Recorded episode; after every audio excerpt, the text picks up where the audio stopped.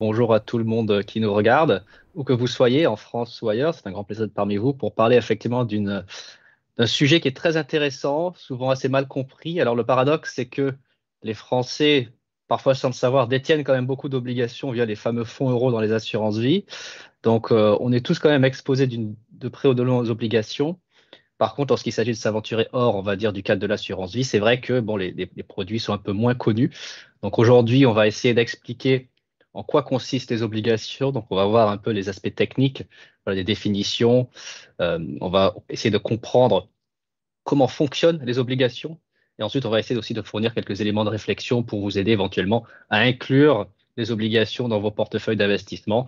On va présenter diverses stratégies et quelques exemples de solutions qui existent, mais surtout, euh, j'ai envie aussi qu'il y ait un aspect interactif à cette présentation. Donc, il y aura euh, quelques coupures pendant la présentation euh, pour faire des, séances de questions-réponses après chaque partie, après chaque grande partie, on va dire, afin que voilà, vous puissiez poser vos questions et que ce soit un petit côté interactif. Donc, euh, sans plus tarder, je vais d'abord commencer par me présenter. Donc, qui suis-je? Donc, Timothée Didier Bandou. Donc, moi, j'ai travaillé dans diverses industries différentes au cours de ma carrière, dans le secteur de la gestion de l'eau, l'énergie, donc le pétrole, entre autres, l'industrie du luxe, et notamment aussi le secteur de la finance, dans lequel j'ai à peu près un peu moins de 5 ans d'expérience. Euh, dont deux en tant que conseiller en investissement financier donc au Canada, où je travaille pour une grosse société de gestion d'actifs qui s'appelle euh, Asante, qui appartient au groupe CI Global Asset Management. Euh, je crois que CI Global, c'est plus de 300 milliards de dollars canadiens d'actifs sous en cours. Ils sont présents notamment en Amérique du Nord, Canada, États-Unis. Donc un grand groupe. Du coup, là, j'ai fait pas mal de, gestion de portefeuille, accompagnement patrimonial d'une clientèle, voilà, cadre supérieur, profession libérale, chef d'entreprise, etc. donc j'ai eu affaire à construire des portefeuilles, gérer les investissements, faire des placements euh, et surtout ben, être exposé au, domaine des obligations. Donc c'est un sujet que je connaissais assez peu aussi euh, lorsque j'ai commencé, parce qu'effectivement les obligations dont on entend parler, mais c'est pas ce qu'il y a de plus euh, stimulant, on va dire, pour un investisseur. On pense tout de suite aux actions, forcément. Mais les, obligations, en fait, c'est un sujet extrêmement important, surtout en plus pour les gens qui, on va dire, s'approchent ou se rapprochent de l'âge de la retraite, quand les profils de risque ont tendance à, à se, diminuer et les gens cherchent la sécurité, bah, ils se tournent naturellement vers des produits euh, à forte proportion, qui, sont très fortement orientés vers les obligations. Et donc forcément, c'est un sujet qui est très important. Et en plus, alors l'année dernière, c'était un contexte très particulier. Donc j'étais SIF, donc conseiller d'investissement, pendant une, correction boursière majeure. Donc, euh, et c'est, euh, il y a eu un événement historique où les actions et les obligations ont chuté en même temps. Les obligations ont connu la plus forte chute depuis 50 ans quasiment. Donc c'était une correction extrêmement euh, violente à la fois sur le secteur des actions et des obligations. Et donc en fait, beaucoup de gens commencent à s'intéresser aux obligations à ce moment-là, quand les choses vont mal, en se disant mais pourquoi les obligations baissent autant alors que c'est euh, un actif qui est supposément être à faible risque, voire certains pensent que c'est carrément sans risque. Et donc du coup, ben, ça m'a, je me suis intéressé de plus près à cette classe d'actifs. J'ai produit une vidéo sur YouTube qui s'appelle, je crois, Comprendre les obligations, euh, qui avait eu quelques, qui un petit peu de vue quand même. Donc, ça a permis aux gens un peu de mieux comprendre cette classe d'actifs. Et donc, aujourd'hui, c'est de ça qu'on va parler. Et donc, euh, effectivement, le, point de départ, c'est pourquoi parle-t-on d'obligations, au-delà du fait qu'il y a eu une grosse correction sur les marchés et que c'est des actifs, voilà, qui, qui, on va dire, sont plutôt tendance à être associés vers des investisseurs plus âgés? Eh bien, tout simplement parce que, premier constat, c'est que le marché des obligations est énorme. En fait, Ray Dalio, le fondateur du plus gros hedge fund du monde, dit que carrément le marché des obligations est le marché le plus important du monde. C'est la colonne vertébrale de tous les autres marchés, pour la simple et bonne raison que vu que les obligations, alors notamment les obligations américaines, sont considérées comme des actifs sans risque, hein, tout est relatif effectivement, mais dans le monde de l'investissement, on va dire que les bons du trésor américains représentent les actifs qui sont, parmi les moins risqués. Mais forcément, tous les autres actifs vont être comparés un peu au rendement euh, des, des obligations des bons du trésor américains. Si les bon, du trésor américain ont des rendements faibles, ben, les gens vont se diriger vers des actifs qui ont des rendements plus élevés pour aller chercher du rendement. Mais si les bons du trésor américain ont des rendements intéressants, ben, l'appétence au risque général sera moindre. Pourquoi s'aventurer à prendre des risques sur le marché des actions quand on peut avoir des bons rendements sur le marché des obligations? Donc, pour se donner un ordre d'idée de la taille du marché, donc là, euh, en 2022, le marché mondial des obligations est valorisé à plus de 133 000 milliards de dollars américains, donc trillion avec bien évidemment les États-Unis qui ont une grande partie de cette valorisation parce que, encore une fois, dans un contexte de comparaison avec les autres environnements euh, à travers le monde, bah, c'est l'environnement le plus favorable hein, pour les capitaux. C'est là où il y a la plus grande protection pour les investisseurs. Où la liberté des capitaux est quand même totale, hein, encore une fois, comparée au, reste du monde. Donc forcément, les États-Unis, et d'autant plus que le dollar américain est la monnaie de réserve mondiale, Beaucoup de banques centrales détiennent euh, des bons du Trésor américain. Beaucoup d'investisseurs qui veulent la sécurité détiennent des bons du Trésor et d'autres obligations euh, américaines. Donc forcément, les États-Unis, c'est un marché majeur. On note quand même que la Chine euh, occupe une place de plus en plus importante aussi sur le marché des obligations, forcément, avec son, économie qui est, qui est énorme. L'Europe, bien évidemment aussi. Mais alors, comment comparer le marché des obligations au marché des actions? Beaucoup de gens, en fait, ne se rendent peut-être pas compte, mais le marché des obligations est beaucoup plus gros que le marché des actions. Alors, ça, je n'ai pas trouvé d'image datée de 2022, ça c'est 2019, donc avant la correction qu'il y a eu en 2022. Donc là, la capitalisation que vous voyez de 157 000 milliards, c'était avant la correction de 2022. On vient de voir euh, que c'était à 133 000 milliards en 2022, le en 2019, 157 000 milliards, comparé au marché mondial des actions qui était moins de 100 000 milliards en 2019. Donc, le marché des obligations est beaucoup plus gros que le marché des actions et c'est pourquoi il faut quand même s'y intéresser parce que c'est une part, euh, ça joue un rôle majeur dans l'économie mondiale et dans les portefeuilles des investisseurs particuliers, mais aussi des institutionnels. C'est important de le noter. Donc, c'est vrai qu'en théorie, lorsqu'on regarde par exemple une pyramide patrimoniale, les, alors nous, ce qu'on appelle en France les fonds euros, donc les obligations d'État et d'entreprise libellées en euros, euh, sont considérées comme des placements assez sécurisés. Effectivement, par exemple, la France a quand même une note de crédit, ça c'est un terme qu'on va voir un peu tout à l'heure dans la présentation, une note de crédit plutôt bonne. Donc le risque de perdre son argent avec des obligations libellées en euros émises par le gouvernement français, théoriquement, sont assez faibles. Donc c'est vrai qu'on a cette idée que les obligations, de manière générale, sont les actifs assez peu risqués. Or, le terme obligation, quand même, euh, cache une réalité qui est, très, qui est très hétérogène, en fait. Il y a beaucoup de types d'obligations différentes qui sont émises par beaucoup d'acteurs différents. Donc, un peu comme le terme action aussi peut faire référence ben, à l'action Coca-Cola qui est relativement sécuritaire, ou d'autre part à une action small cap, euh, biotech, euh, qui peut être hautement spéculative. Ben, on retrouve un peu la même chose aussi sur le marché des obligations, avec des réalités très différentes. Donc du coup, la, question un peu qu'on se pose aussi, c'est est-ce que les obligations sont-elles vraiment sans risque? Ben, La réponse simple et courte, c'est non. les obligations ne sont pas sans risque. Il existe des risques le plus connu, c'est le risque de défaut. Donc, le risque qu'on ne se fasse pas rembourser ou qu'on ne se fasse pas payer les intérêts auxquels on, aurait droit. Il y a d'autres types de risques qu'on verra aussi. Mais pour euh, relier tout ça un peu à l'actualité récente, alors vous avez peut-être entendu parler notamment de la faillite de la Silicon Valley Bank, euh, une, banque majeure aux États-Unis qui était vraiment orientée vers les startups de la Silicon Valley qui levaient des milliards de dollars. Eh bien, la faillite de la Silicon Valley Bank est en grande partie due euh, aux décotes euh, des obligations en 2022. La, banque était surexposée aux obligations de longue durée. Et comme on va le voir tout à l'heure, à cause de l'augmentation des taux d'intérêt, ben, le prix des obligations a fortement chuté, créant des moins-values latentes. Lorsqu'il était temps de vendre ses obligations pour euh, rembourser les épargnants qui voulaient faire des retraits, eh bien, la banque n'avait plus les fonds propres nécessaires, donc ce qui a précipité sa faillite. Donc, on pourra rentrer dans toute cette explication de ces mécanismes-là dans les séances de questions-réponses notamment. Donc ça, c'est un exemple qui montre que justement, ben, il y a un risque quand même euh, dans les obligations, ça peut avoir des conséquences dans le monde réel. Un deuxième exemple, c'est le Crédit Suisse, donc qui était une institution qui avait une bonne réputation quand même, hein, le Crédit Suisse. Eh bien, le Crédit Suisse aussi a eu des, difficultés, se sont fait racheter par UBS et dans le, cadre de cette procédure, ils ont déclaré nul euh, plus de 17 milliards de dollars d'obligations, euh, voilà, qui étaient émises par l'institution. Donc les épargnants ont tout perdu alors qu'ils s'étaient dit ben, ils vont investir dans une banque suisse qui est euh, plutôt stable et où le risque de défaut serait assez faible. Donc les défauts, ça arrive et ça fait partie, c'est le risque majeur, on va dire, des obligations, mais il en existe d'autres. Donc ce, pas, ce ne sont pas des actifs sans risque. Euh, il, existe un certain risque quand même derrière euh, ces actifs.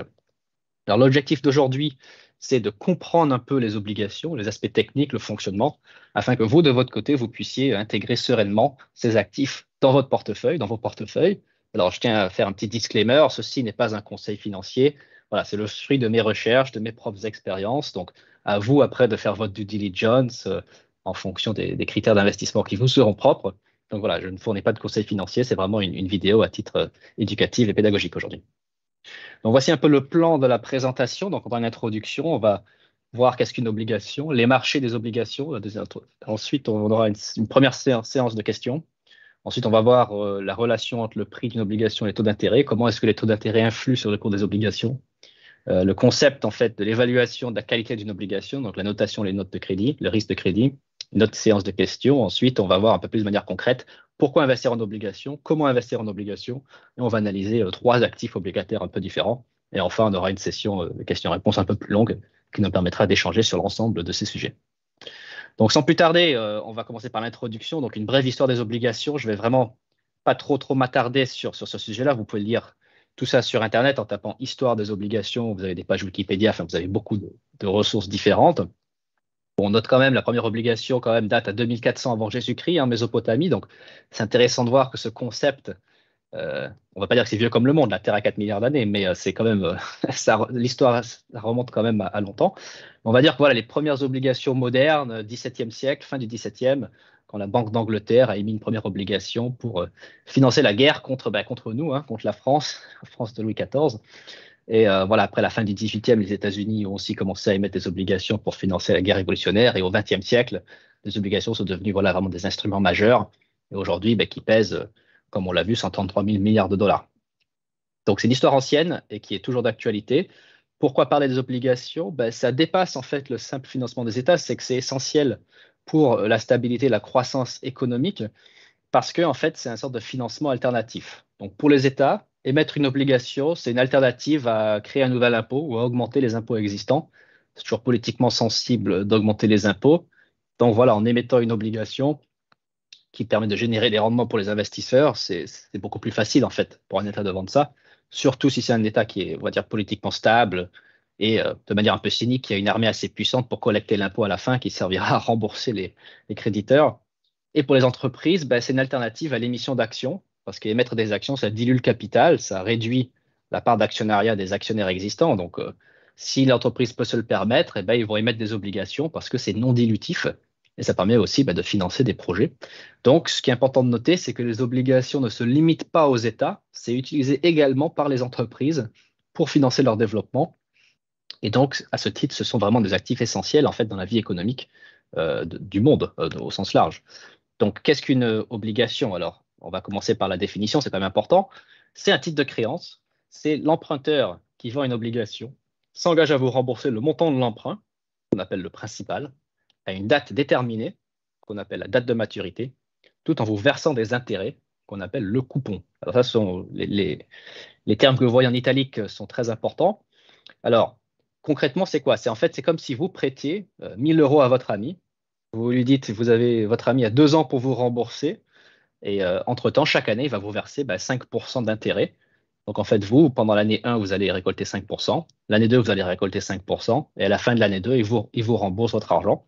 Donc en fait, vous récupérez vos 1000 euros que vous l'avez prêté, mais vous avez fait un gain euh, de, 5%, plus 5% pendant chaque année. Donc en fait, c'est vraiment un fonctionnement qui est assez simple à comprendre. Vous prêtez de l'argent, vous recevez un coupon annuel, donc l'intérêt, et puis ensuite, à l'échéance, vous récupérez euh, la somme que vous avez prêtée euh, à la personne qui vous a emprunté l'argent. Donc après, voilà, l'échéance peut être plus ou moins courte. Hein. Ça peut être une échéance d'un an, ça peut être une échéance de 30 ans, ça peut être une échéance indéterminée, dans le cadre d'une obligation perpétuelle qui n'aurait pas de date de maturité, ça existe aussi. Le coupon annuel peut être également plus ou moins élevé. Ça peut être euh, il y a des obligations zéro coupon où il n'y aurait carrément pas d'intérêt. Et ça, c'est un, type d'obligation spéciale. on n'en parlera pas trop là, on peut en parler pendant les questions, mais pour vous donner une ordre d'idée, il y a des, donc des obligations sans coupon, il y a des obligations avec des coupons de 10% ou plus. Ça dépend vraiment des cas de figure, qui dépendent de plusieurs critères qu'on verra après. Mais en gros, le fonctionnement d'une obligation classique à la base, c'est voilà le fonctionnement. C'est vraiment un fonctionnement assez simple euh, et intuitif. Alors, les définitions à connaître, je les ai déjà un peu, euh, déjà un peu évoquées. Donc, l'émetteur, qui peut être un gouvernement, une entreprise, voire une municipalité, donc une échelle de gouvernement euh, plus locale. Aux États-Unis, il y a beaucoup de municipalités qui émettent des obligations. Le principal, c'est le montant initial que vous prêtez à la personne, euh, enfin à l'entité, on va dire, qui vous sera remboursé à l'échéance, ce qu'on appelle la date de maturité. C'est la date à laquelle l'émetteur s'engage à vous rembourser le dit principal. Le coupon, ce sont donc les intérêts qui sont payés au détenteur d'une obligation. Un coupon, souvent, est payé soit de manière annuelle ou semi-annuelle. Ce sont les cas de figure les plus communs, mais en fonction des obligations, ça peut être tous les trimestres. Voilà, ça dépend. Et enfin, le prix, c'est le prix que vous payez pour acheter l'obligation sur le marché secondaire, parce qu'on va voir également qu'il y a le marché primaire et le marché secondaire, et ce n'est pas forcément le même fonctionnement. Euh, donc ça, on va voir ça juste après. Ensuite, les typologies, on l'a déjà un peu dit, il y a des, des obligations d'État, donc souveraines, émises par des gouvernements nationaux, des, obligations, on va dire, municipales émises par des villes ou d'autres entités locales, et enfin des, obligations corporates qui sont émises par les entreprises. Et enfin, rapidement, juste pour vous montrer un peu les différents types d'obligations qui existent, donc les obligations à taux variable, à taux zéro, indexées sur l'inflation, des obligations convertibles, donc qui peuvent être converties en actions, des obligations perpétuelles, donc sans date de maturité. Il existe vraiment divers types d'obligations. Aujourd'hui, on parlera plus des obligations classiques.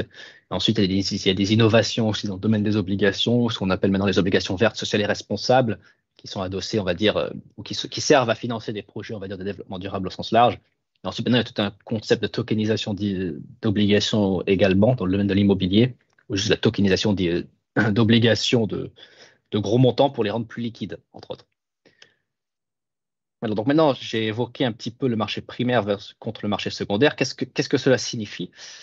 Eh bien, alors, il y, y, a deux marchés.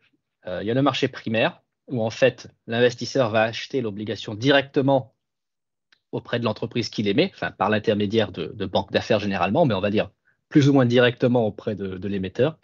Et le marché secondaire, où ensuite les titres qui ont été émis sur le marché primaire vont ensuite s'échanger sur le marché secondaire, où là, ben, en fait, on va passer par un courtier en général pour s'échanger ses actions.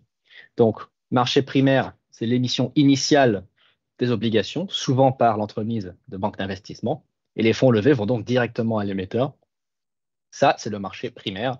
Le marché secondaire, c'est donc le marché où s'échangent les obligations euh, entre les investisseurs. Et là, ensuite, les obligations ben, sont échangées euh, lors d'ouverture des marchés, euh, où le cours, en fait, se fixe en fonction de l'offre et la demande, la fluctuation des taux d'intérêt, la santé économique des émetteurs, les perceptions de risque de crédit, etc. En fait, une multitude de facteurs qui va inciter les, agents économiques soit à acheter, soit à vendre les obligations en fonction de ces facteurs.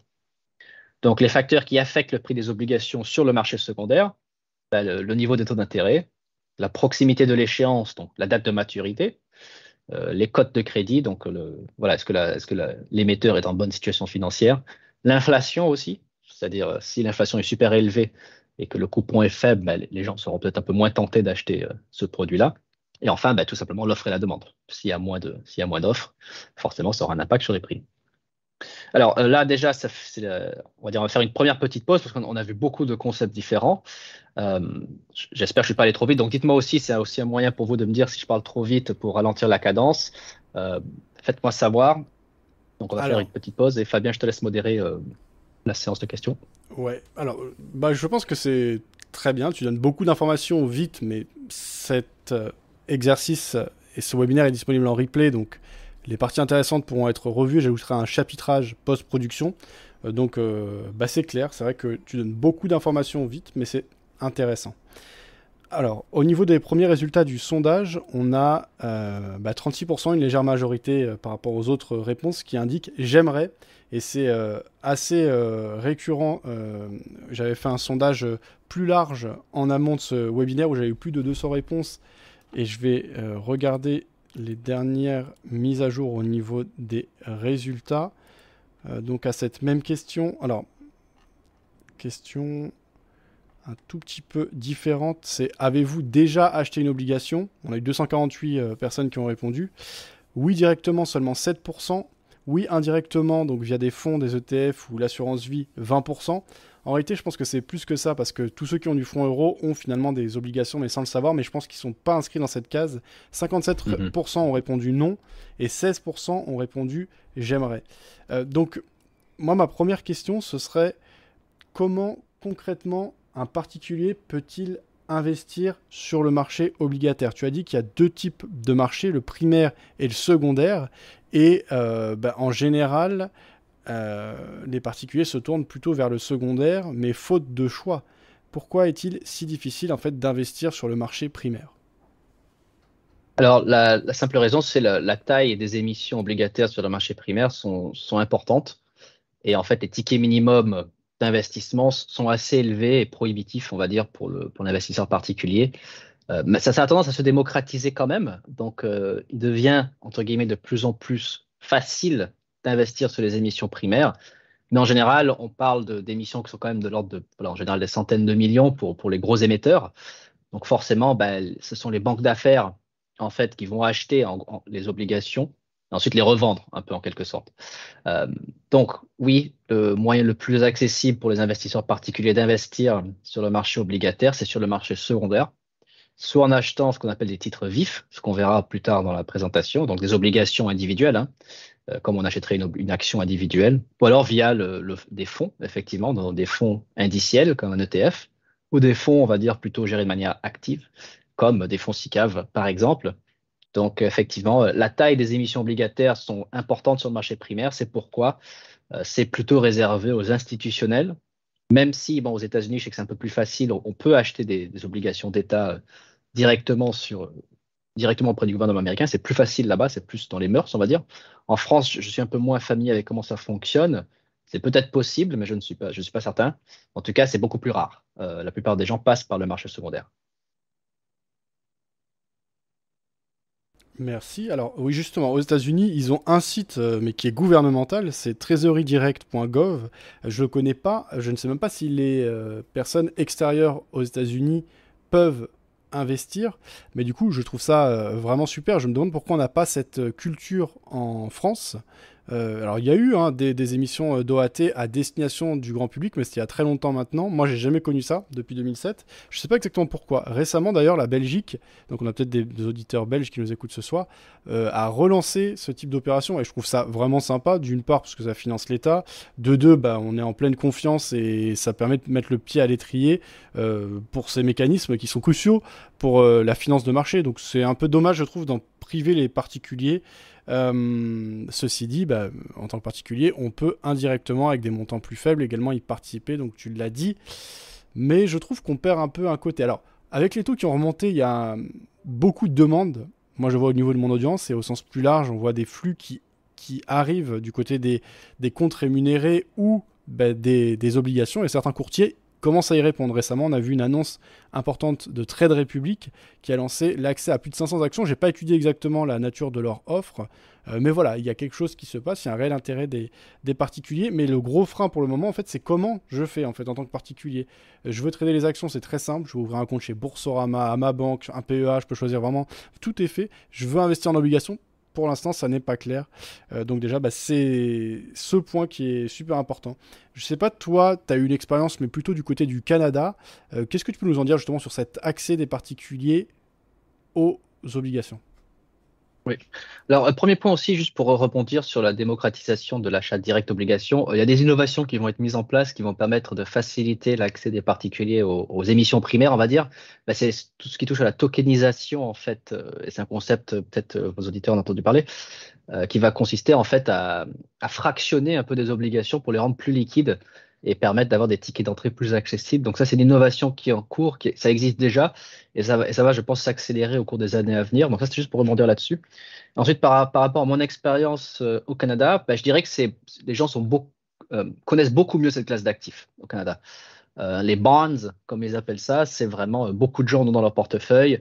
en fait, il y a beaucoup de conseillers financiers qui travaillent via, via des fonds mutuels, ils appellent ça, c'est des sortes de fonds SICAV nord-américains où euh, il est coutume en fait d'intégrer des, obligations dans ces fonds-là pour un peu lisser la volatilité des actions et fournir des produits patrimoniaux euh, voilà, où la, volatilité est un peu plus maîtrisée. Donc euh, j'ai eu beaucoup de discussions avec mes clients sur les obligations, d'autant plus qu'on était dans un contexte particulier.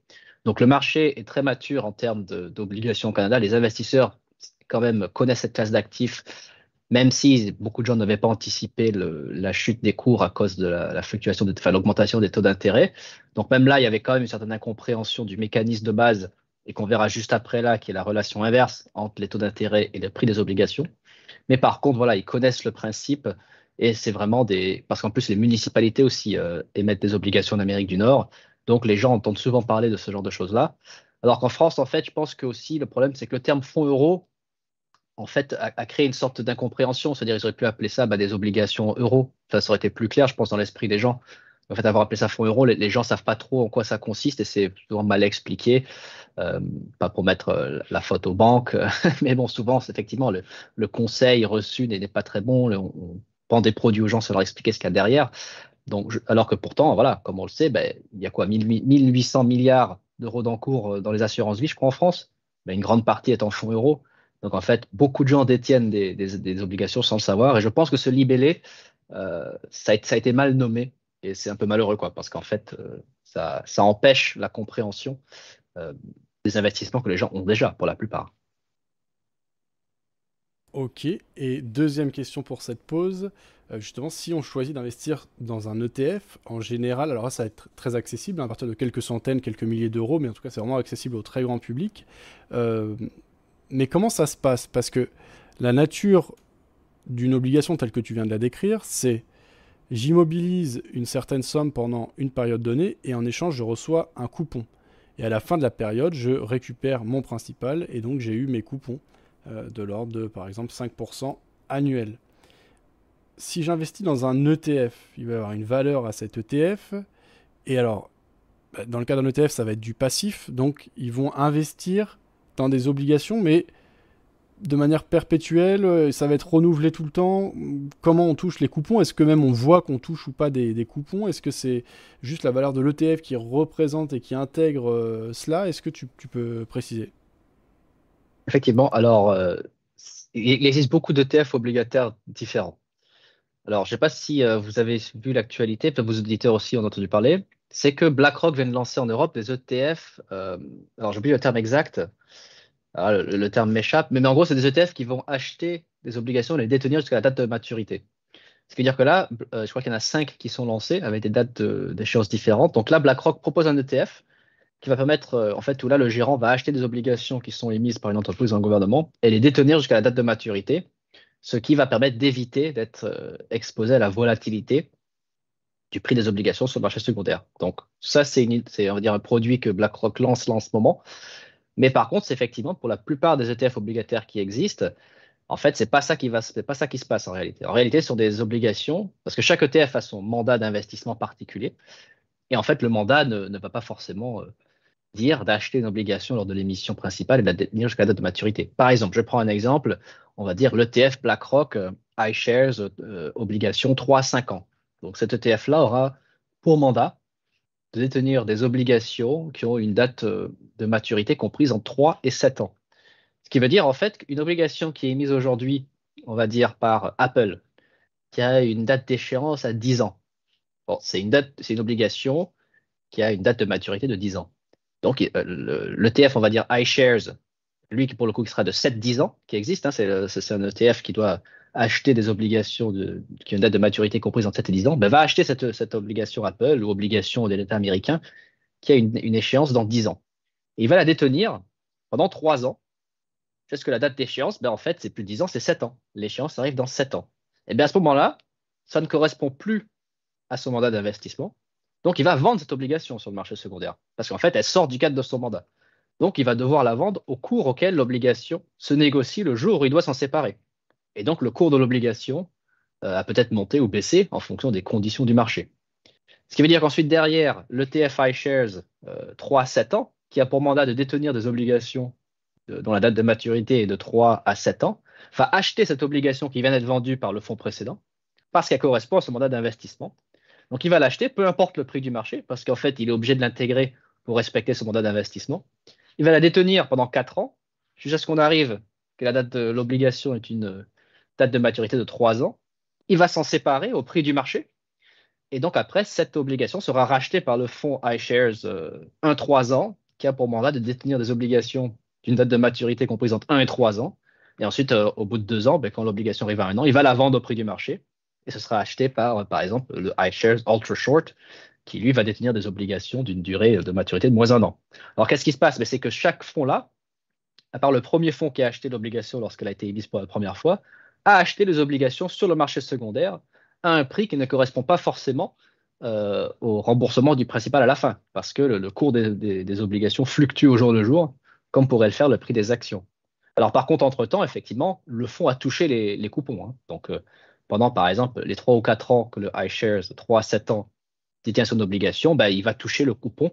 Euh, si c'est un coupon semi-annuel, ben, deux fois par an, il va toucher le coupon qui correspond. Parce que le coupon, lui, ne changera pas. Hein. Le, prix de l'obligation peut fluctuer, mais le coupon reste le même pendant toute la durée de vie de l'obligation. Donc, il va toucher ses, euh, intérêts. Et donc, dans le cas d'un ETF, ben, comme un ETF action, hein, ça peut être capitalisation ou distribution. Donc, soit vous allez toucher le coupon en fait euh, sous forme de versement, hein, comme un dividende, ou alors vous avez la version capitalisante qui là va réinvestir l'intérêt euh, automatiquement pour capitaliser un peu les gains. Donc oui, vous touchez les coupons.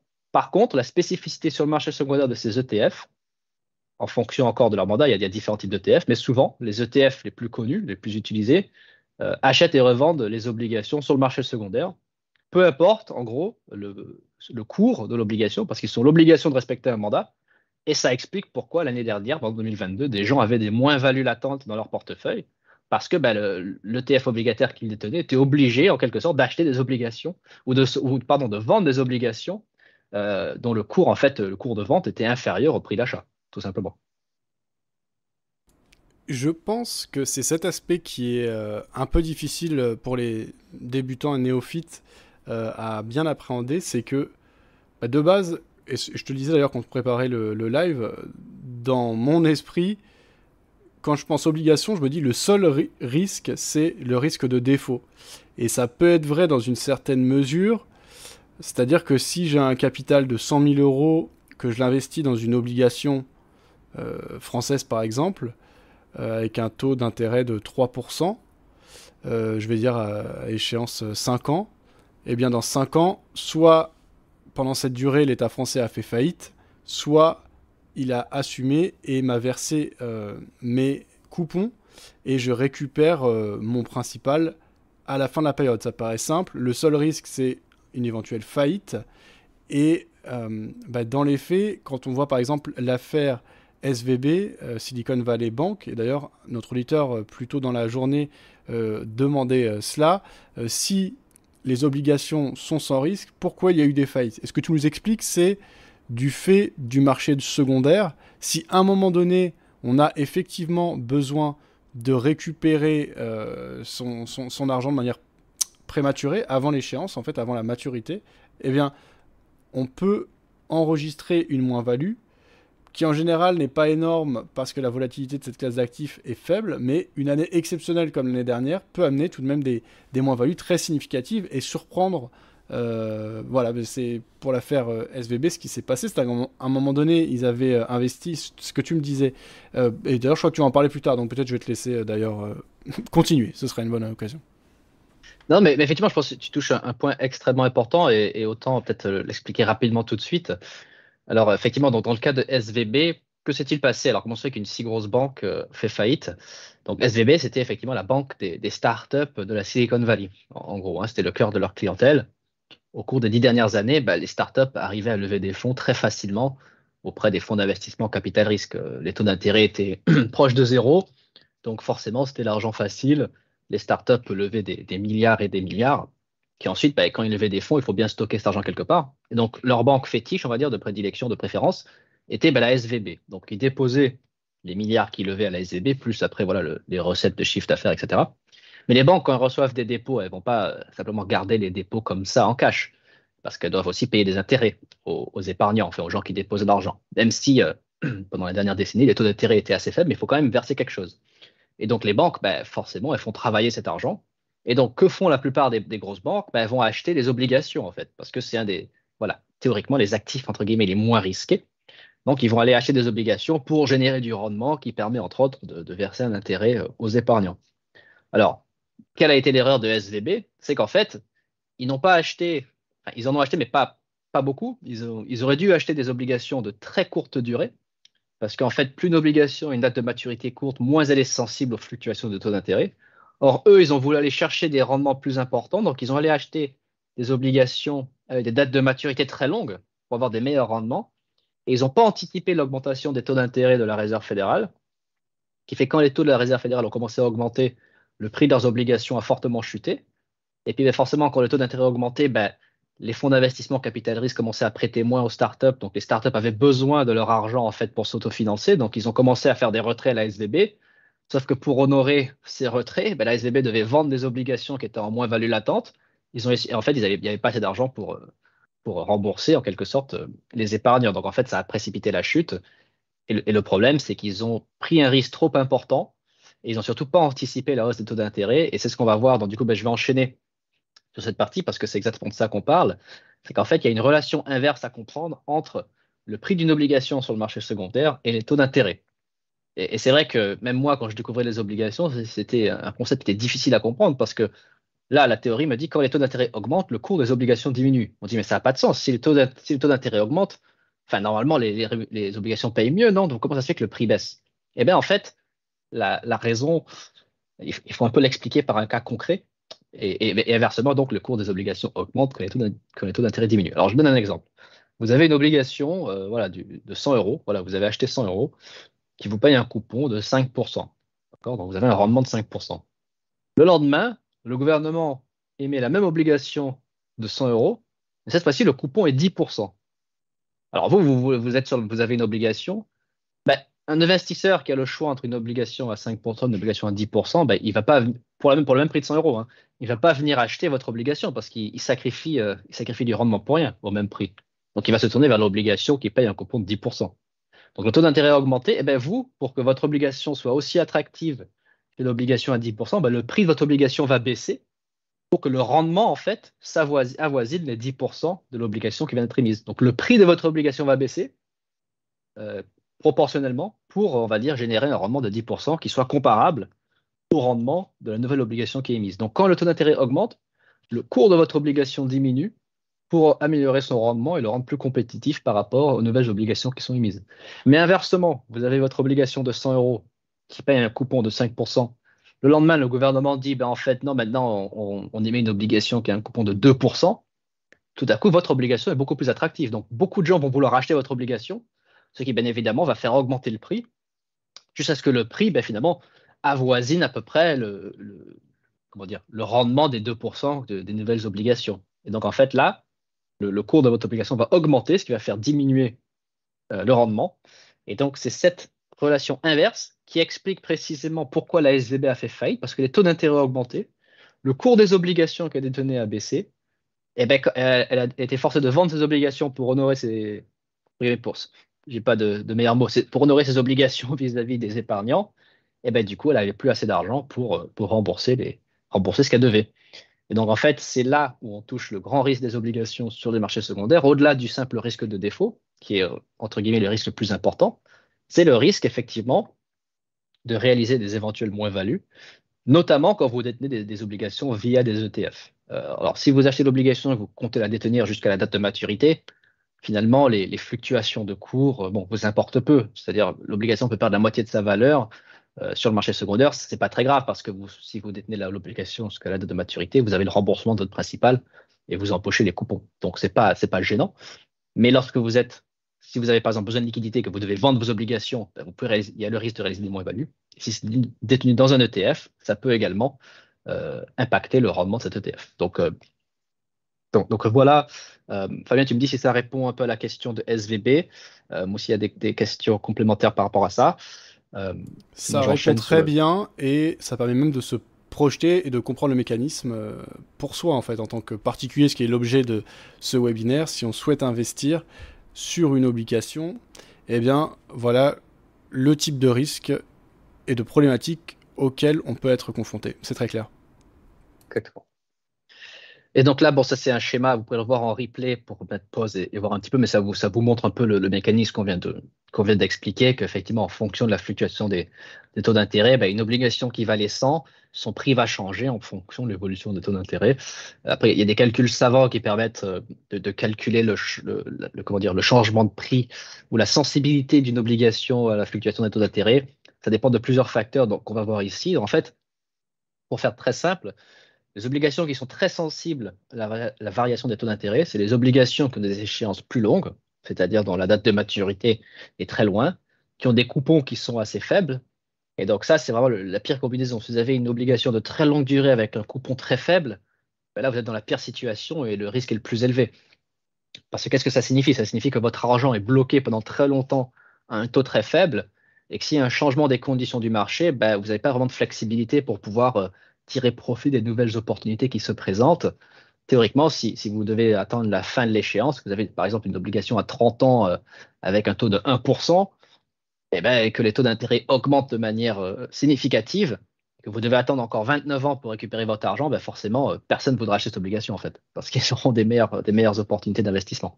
Alors qu'à contrario, les, obligations les moins sensibles aux fluctuations des taux d'intérêt, ben, des obligations dont l'échéance est courte et le coupon est élevé. Donc la meilleure obligation que vous pouvez avoir, théoriquement, c'est une obligation de très courte durée avec un coupon très élevé. Alors, bien évidemment, c'est bien d'avoir une échéance de longue durée enfin une obligation de longue durée avec un très haut coupon aussi, hein, c'est bien, mais imaginons une obligation de très courte durée avec un coupon très élevé, ça veut dire vous réalisez un gain important, hop, l'obligation se termine et vous pouvez tout de suite réinjecter cet argent, soit dans une obligation similaire qui génère beaucoup ou dans une autre opportunité. En fait, il y a toujours cette question de l'accès au capital, la liquidité un peu de l'actif. Plus vous avez un taux élevé que vous pouvez récupérer votre argent rapidement, plus c'est favorable en quelque sorte, et du coup, moins ce sera euh, sensible aux fluctuations des taux d'intérêt. Donc ça, c'est pour euh, vous donner quelques indicateurs clés à ce, à ce sujet. Euh, donc après, il y, a, les termes techniques, c'est là dans le slide, donc quand vous regarderez en replay, vous pourrez mettre sur pause et aller, aller explorer tous ces concepts, la duration, la convexité. On va, ne va pas s'attarder pour l'instant, mais c'est des, des concepts qui sont importants aussi. Alors, juste, euh, Timothée, excuse-moi, mais la convexité, moi je connais par rapport aux options, puisque euh, les options ont un payoff convexe, c'est ce qui fait un peu euh, l'attrait de l'achat d'options, notamment si on veut prendre du levier tout en limitant strictement son risque. sur les obligations, quand on parle de convexité, qu'est-ce qu'on entend exactement? La convexité, ça fait référence aux fonctions convexes, donc c'est la forme. mais dans, le cas des, obligations, en quelques mots, est-ce que tu serais le, oui, après, c'est vrai que c'est un, un peu technique. Euh, moi, je ne suis pas un expert de, ce genre de, de, de notions. C'est simplement des, outils qui permettent de mesurer la sensibilité des obligations aux variations des taux d'intérêt. Donc, en fait, si vous tapez convexité obligation dans Google, vous allez voir des, formules et ça, peut vous aider, en fait, à, quelque sorte, à évaluer un peu le risque d'une obligation euh, lorsque vous essayez de, de, prévoir un peu les changements de conditions du marché. En fait, c'est à ça vraiment que ça va servir. Euh, il y a des formules, en fait, la duration, la convexité, il y a des formules qui sont. Euh, et en fait, tout ça, c'est très mathématique. Donc, surtout si vous travaillez, par exemple, dans une banque d'investissement et que vous devez euh, évaluer le risque d'une émission obligataire parce que vous essayez d'évaluer le scénario macroéconomique, vous allez vous dire, bon, est-ce que c'est une bonne opportunité ou quel est le profil de risque de cette émission obligataire? Mais vous allez utiliser ce genre d'outils pour pouvoir apprécier le profil de risque, en fait. Et c'est surtout, en fait, dans un. Surtout pour ceux, en fait, qui vont investir dans des obligations individuelles, euh, et qui veulent vraiment mesurer leur risque de manière euh, mathématique et quasiment scientifique pour, euh, pour anticiper les futures fluctuations des prix des obligations. On va dire ça comme ça. après, moi, je suis pas très très fort dans ces calculs. Il y a des calculatrices qui peuvent aider à le faire également. Mais voilà, là, j'invite les auditeurs qui veulent aller plus loin, on va dire, à aller, aller explorer ces concepts.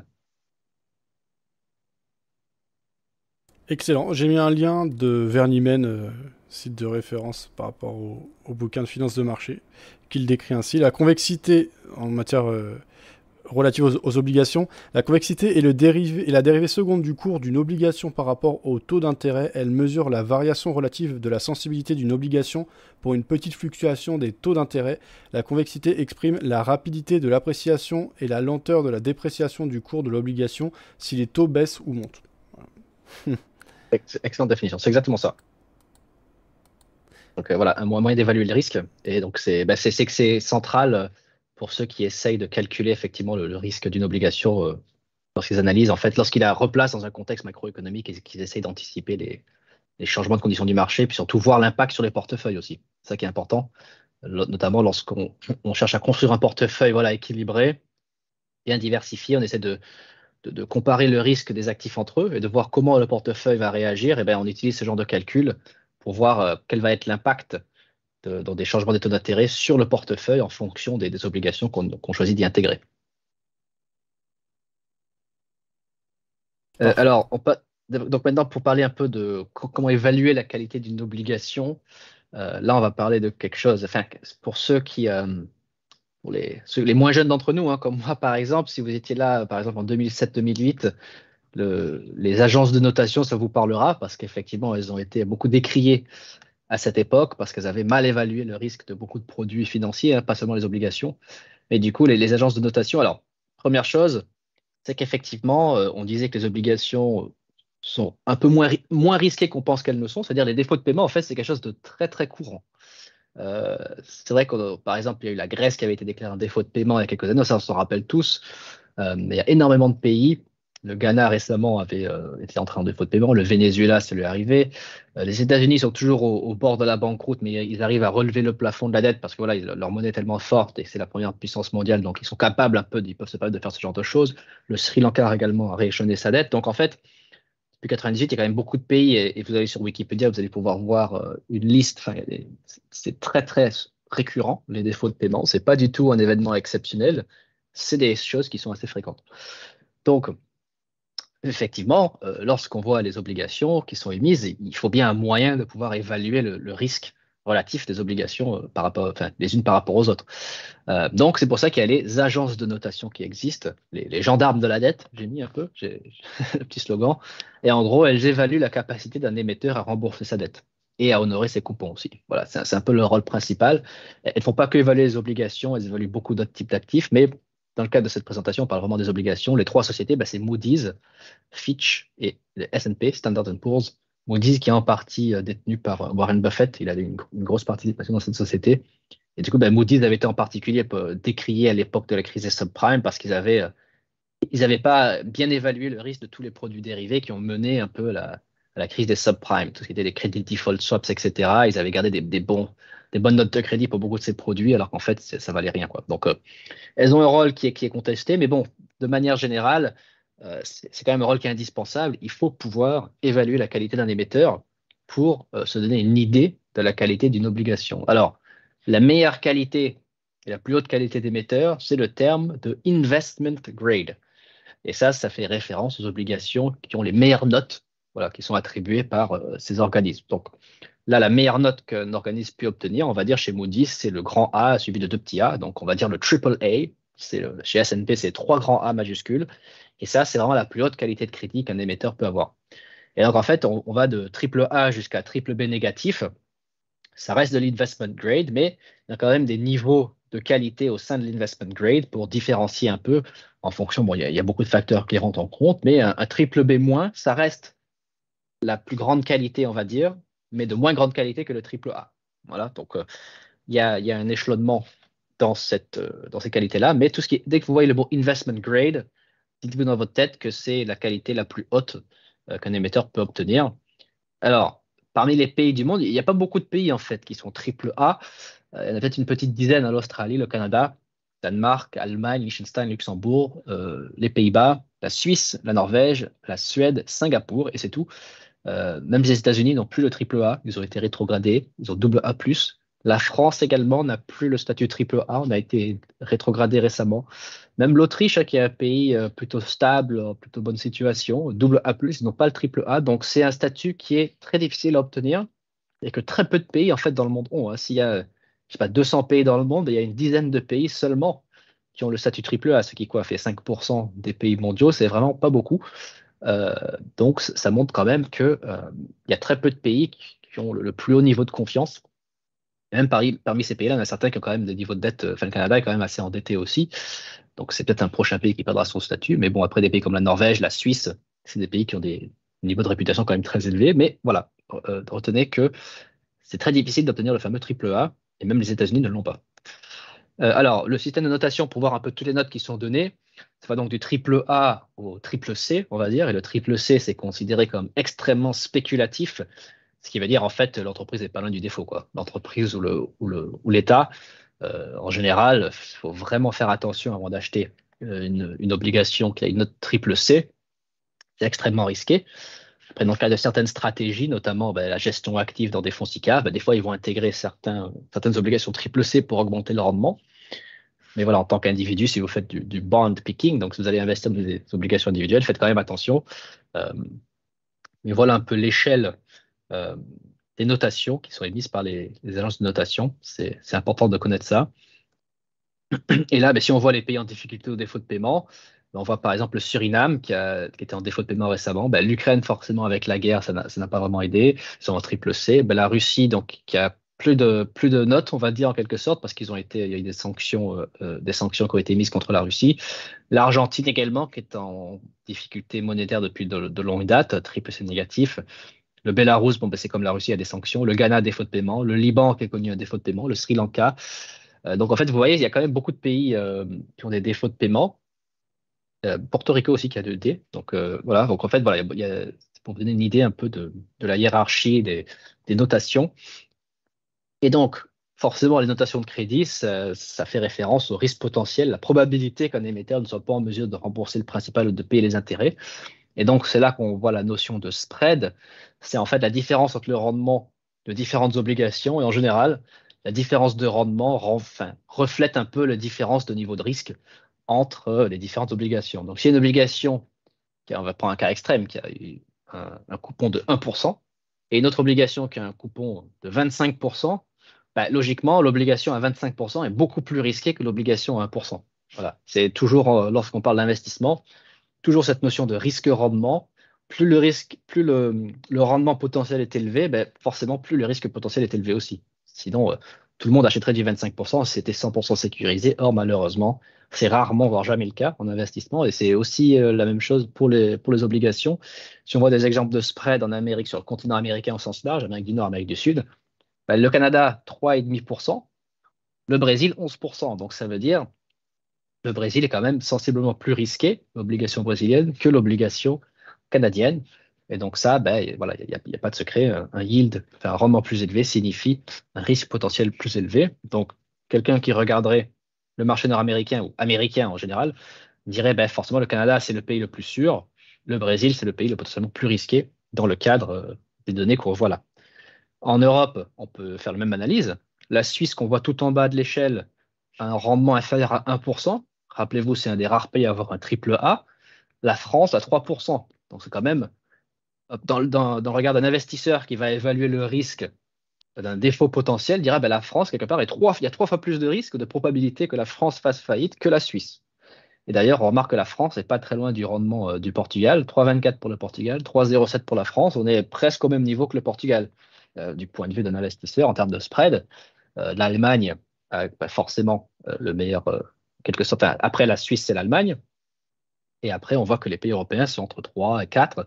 L'Italie qui est là dans, dans ce cas-là. D'ailleurs, même la Grande-Bretagne, a un, spread, enfin 4,42, alors que l'Italie a 4,23.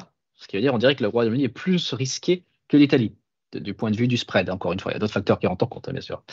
Mais voilà, pour donner un peu une idée de, de ce genre de concept. Alors là, on va faire une autre petite pause pour des questions, parce qu'on a vu beaucoup de points encore. Euh, donc s'il y a des questions, euh, avec grand plaisir. Ça me permet aussi de boire un, un petit peu d'eau. Ouais, prends ton temps. Euh, et euh, on avait un auditeur qui nous parlait euh, donc des obligations des villes. voilà, c'est vrai que ça, on, connaît assez peu. Alors, c'est encore moins accessible aux particuliers.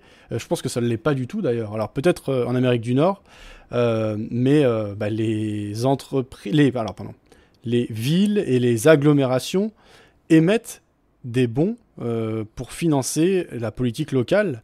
Euh, je ne sais pas si tu as des, anecdotes, des choses à nous dire. Est-ce que ça peut représenter des opportunités? Voilà.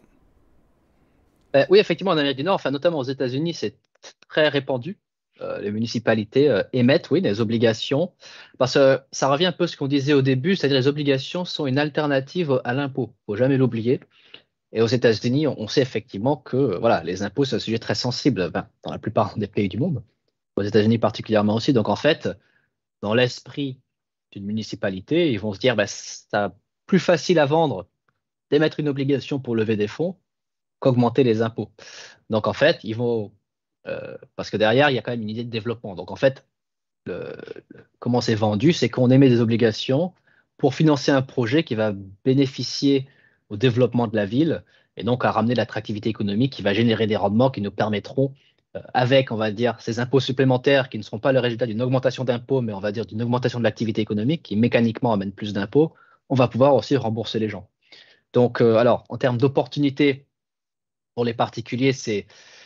Alors, oui, hein, si quelqu'un est intéressé par cette thématique, euh, j'imagine qu'ils peuvent trouver un moyen d'acheter des, obligations municipales.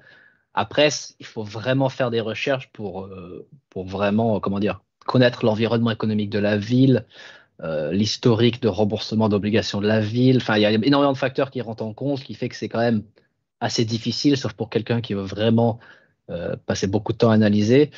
Après, ça reste toujours une question géographique. Il y a certaines géographies qui seront plus, enfin, plus sécurisées que d'autres. Hein. C'est-à-dire, si la ville de New York émet une obligation, c'est peut-être euh, plus sécuritaire qu'une autre ville moins connue. Enfin, voilà, après, c'est, le territoire américain est tellement hétérogène, tellement de réalités différentes que il n'y a pas une réponse simple, mais oui, il y, a des opportunités. Après, c'est à chacun vraiment de faire des recherches approfondies pour le coup. Euh, mais après, cela dit, par contre, dernière chose, il y a des fonds obligataires euh, en Amérique du Nord qui vont détenir des, obligations municipales dans les fonds. Donc, si c'est des fonds gérés actifs comme des fonds SICAV, eh bien, il y aura des, fonds, euh, des bons du Trésor qui seront à côté de bons municipaux de la ville de Philadelphie avec des bons d'Apple ou de Costco, oui, ça fera partie d'un portefeuille diversifié.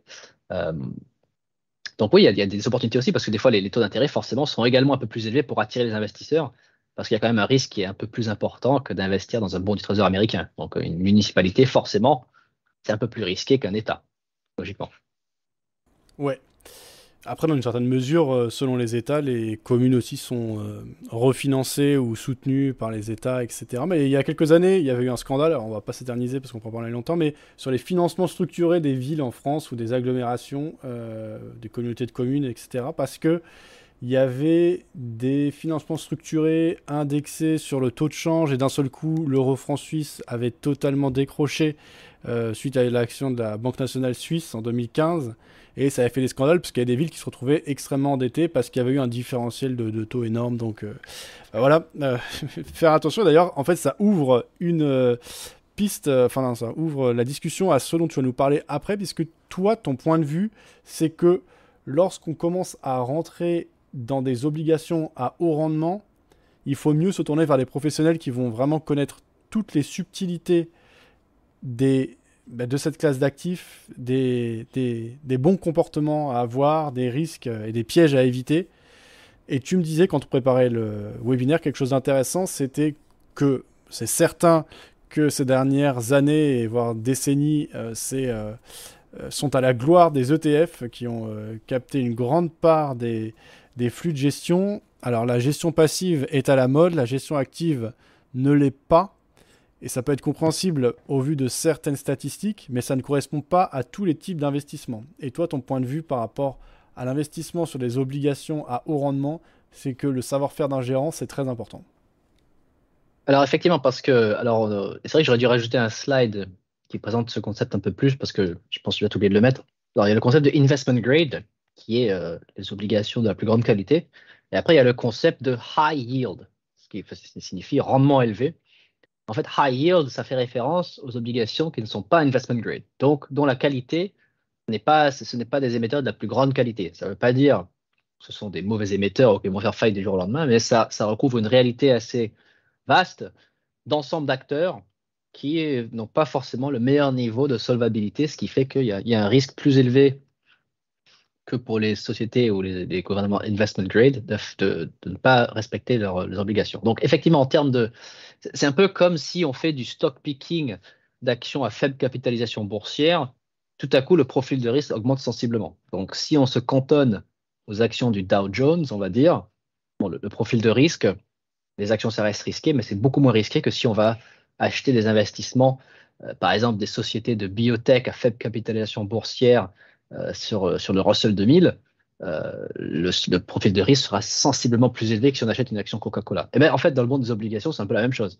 C'est-à-dire, en fait, si moi, je vais aller acheter des obligations d'entreprises qui ont des niveaux d'endettement extrêmement élevés, uniquement parce qu'il y a un rendement très élevé, bah, je prends un risque qui est très élevé. Euh, et c'est logique. C'est-à-dire, en fait, euh, comme je l'expliquais, le taux d'intérêt sera toujours en quelque sorte reflet du niveau de risque sous-jacent de l'actif. Euh, donc, c'est comme en fait si on fait de la chasse au rendement du dividende en bourse et je dis, bah, tiens, j'achète telle entreprise parce qu'il y a un rendement de dividende de 20%. Bah, en réalité, le rendement de dividende est de 20% parce que tout le monde vend l'action, parce que les entreprises ont probablement des difficultés économiques. Donc, en général, peut-être qu'on va toucher le dividende une fois, mais par contre, le prix de l'action risque de chuter ou l'entreprise peut faire faillite hein, et du coup, ça ne vaut plus rien.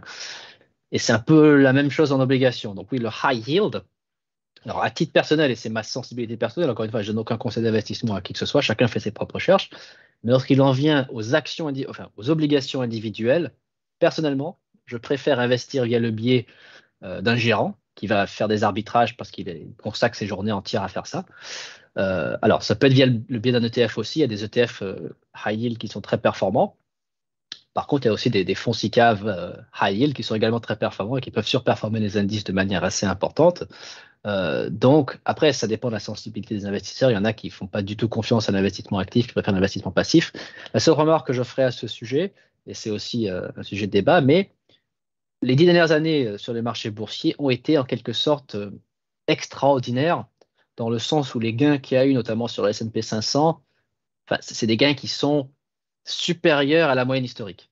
Pourquoi? Ben, À cause de la politique monétaire, qui était très expansionniste taux d'intérêt quasiment à zéro, et ça a créé une sorte de, sorte de bulle hein, sur, les, marchés financiers, où les valuations étaient quand même très importantes. Et forcément, bah, les fonds passifs ont, profité de ça. Donc oui, les, les, ETF ont, ont, explosé et c'est pour ça qu'ils ont gagné en popularité parce que les rendements étaient très élevés. Par contre, maintenant qu'on rentre dans des situations de marché où les taux d'intérêt augmentent, où les valuations se contractent, où il y a quand même un certain disconnect entre les grosses capitalisations et le reste du marché. J'avais vu une étude qui montrait que les, top 10 valeurs du, du S&P en fait euh, comptaient pour la grande majorité des gains et que le reste du S&P en fait ne performait pas si bien que ça. En fait, c'est dans ce genre de conditions de marché là que la gestion active reprend son sens parce que en fait, euh, les fondamentaux reprennent le dessus et puis les, gérants habiles. Hein, après, il y a beaucoup de gérants qui sont, moins habiles que d'autres, mais il y, a, des gérants qui sont très qualitatifs et qui arrivent justement à aller tirer profit et identifier des opportunités notamment sur les marchés où, euh, on va dire, il y, a, plus d'asymétrie d'information, où il y a moins de liquidité. Donc, sur les marchés à grande capitalisation, comme voilà, le S&P ou même le CAC 40, le Stock 50, il sera beaucoup plus difficile pour un gérant de superformer le marché parce que c'est très liquide, l'information euh, circule bien, il n'y a pas beaucoup d'inefficience. Par contre, sur les marchés un peu plus exotiques, où il y a moins de liquidité, il y a plus d'asymétrie d'information, moi, je pense qu'il y a des opportunités en matière de gestion active parce que les, gérants habiles vont pouvoir euh, tirer profit de cette situation-là. Donc, si on transpose ça aux obligations, je pense que c'est un peu la même chose. Si on regarde par exemple le marché des obligations convertibles, euh, bah, c'est quand même un produit très spécifique euh, en tant qu'investisseur particulier, même moi qui travaille en finance et que je connais un petit peu comment ça fonctionne, je m'aventurerais pas à aller acheter des actions convertibles individuelles à titre personnel, euh, des, obligations convertibles, pardon. Je préférerais investir via un fonds, euh, même un fonds, un fonds géré de manière active, ça me poserait aucun problème. et il y a beaucoup d'obligations comme ça un peu spécifiques où je pense que la gestion active trouve son sens. après, il y en a qui sont ben, ils préfèrent dans tous les cas passer par les ETF et je n'y vois aucun mal non plus. Hein. Je pense que les ETF, c'est vraiment génial. Mais voilà, je pense que la gestion active garde quand même euh, un certain sens euh, dans certains cas, notamment sur les marchés euh, moins liquides, plus exotiques, on va dire. Merci. Bah, c'est bon pour cette pause question. Je vais juste inviter nos auditeurs à s'abonner à ta chaîne YouTube. Ce soir, Timothée fait tout ce travail sans accord commercial ou visée commerciale directe, puisque euh, Timothée a travaillé en finance de marché traditionnel, mais il est désormais centré donc sur des activités avec Alpin Capital, dont on parlera davantage dans un prochain webinaire. Et d'ailleurs, sa transition sera vraiment euh, intéressante à découvrir pourquoi en fait passer de la finance traditionnelle vers les crypto-monnaies qui en plus pour le moment sont dans une phase plutôt de bear market et de défiance. Euh, mais bon, voilà, c'est vraiment euh, passionnant. Euh, voilà, donc intéressez-vous à ce que fait Timothée, abonnez-vous à sa chaîne, découvrez son contenu. Il a couvert des sujets divers. Alors bien sûr, il y a la vidéo dédiée aux obligations qui a été déjà vue plus de 6000 fois, qui en 20 minutes est un condensé d'explications très claires. Et euh, bah voilà, découvrez ce qu'il fait. Le lien est dans le titre de la vidéo. Je te laisse reprendre. Merci beaucoup, Fabien. Euh, alors maintenant, on va passer à la partie qui va vraiment intéresser une majorité de. C'est alors pourquoi et comment investir en obligations? Alors, les obligations, c'est vrai que c'est a priori une classe d'actifs peu attractive. Effectivement, euh, c'est surtout voilà, comme on sait au cours des, dernières années, bah, ce n'était pas les meilleurs rendements. Forcément, c'est pas ce qui était excitant. On était dans un contexte d'hypercroissance pour beaucoup de valeurs, mais comme on dit le S&P, les valeurs technologiques. Donc, il était plus intéressant de parler de Tesla ou de Apple que de parler d'obligations d'État américain, forcément.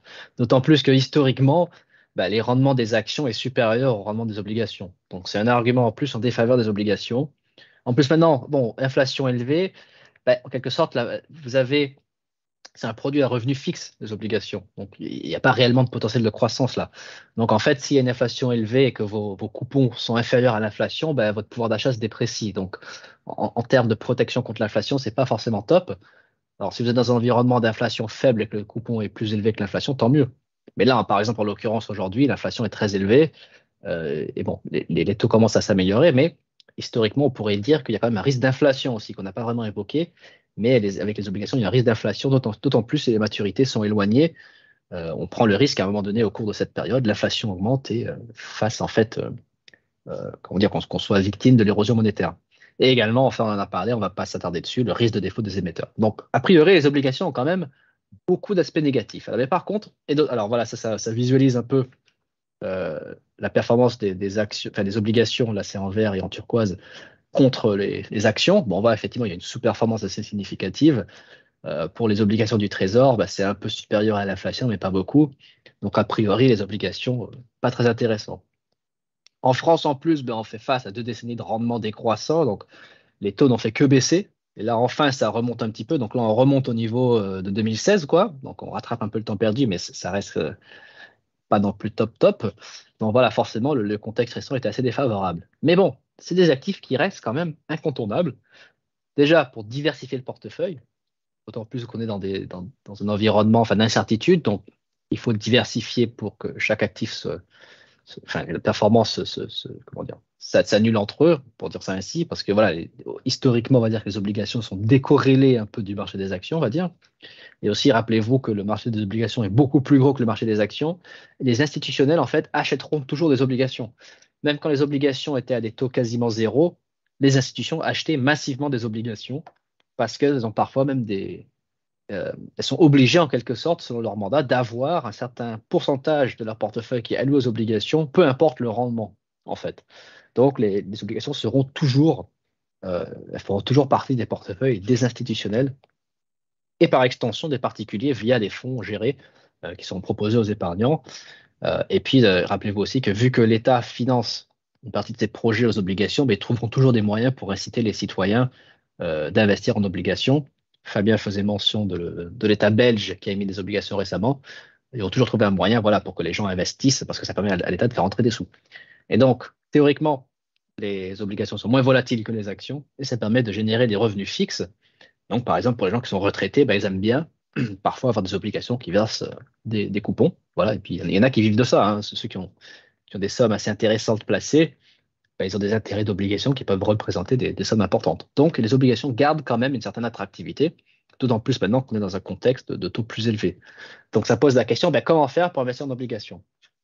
Encore une fois, je ne vais pas vous donner d'obligations précises à acheter, simplement vous donner des recommandations d'ordre général du point de vue de quelqu'un qui a une approche plutôt patrimoniale, je vais dire. Donc, la remarque liminaire, c'est que la majorité des investisseurs particuliers achètent des obligations sur le marché secondaire, forcément, hein, c'est comme on disait, l'accès au marché primaire est de plus en plus facile, entre guillemets, mais la plupart du temps, on reste sur le marché secondaire. Ces obligations sont donc soumises à une volatilité des prix parce que même si beaucoup de gens disent bah, je vais acheter une obligation et la garder jusqu'à maturité, si vous avez une obligation d'une maturité de 7 ans, euh, l'humain étant ce qu'il est, la psychologie étant ce qu'elle est, la majorité des gens vont revendre l'obligation avant le terme. C'est un, peu comme les gens qui achètent des actions en disant je vais la garder 10 ans. Beaucoup de gens finissent par vendre l'action euh, avant l'horizon qui s'était défini. Donc, euh, vous êtes soumis à la volatilité des prix et au plus ou moins value potentiel également. Donc, forcément, il existe diverses stratégies pour se positionner. Trois stratégies principales. Bah, le bond picking, j'appelle ça, c'est un peu comme le stock picking. On va investir dans des, obligations individuelles, donc ce qu'on appelle les titres vifs, pour surperformer le marché. Parce que si on surperforme pas le marché en faisant du bond picking, bah, je vois pas trop, personnellement, je vois pas l'intérêt. Hein. Si on met tout ça des forces, c'est pour forcément essayer de surperformer. Deuxième approche, forcément, l'investissement passif via les fonds indiciels. Là, c'est pour bénéficier de la croissance globale du marché au sens large ou d'un secteur particulier du marché euh, des obligations. Donc là, on privilégie effectivement la diversification au détriment d'une éventuelle surperformance. Il peut y avoir une surperformance euh, très faible, mais ça ne va pas être significatif. Et enfin, l'investissement actif, qui va être investir dans un fonds obligataire géré par un professionnel, dont le but en fait sera de surperformer un indice de référence donc là, on privilégie le potentiel de surperformance au détriment de la sécurité relative que j'ai mis entre guillemets, parce qu'il n'y a, rien de 100% sécurisé, mais voilà, la sécurité relative de l'investissement passif qui est plus ou moins, on est plus ou moins assuré d'avoir au moins la performance moyenne du marché. Alors, comment faire concrètement? Ben, Étape numéro un, forcément, il faut se fixer une allocation d'actifs. C'est-à-dire, l'allocation d'actifs, pour ceux qui découvrent le terme, c'est vous allez répartir votre capital entre différentes classes d'actifs. Vous allez dire, ben, j'investis par exemple 30% en actions, 20% en immobilier, 30% en obligations, etc.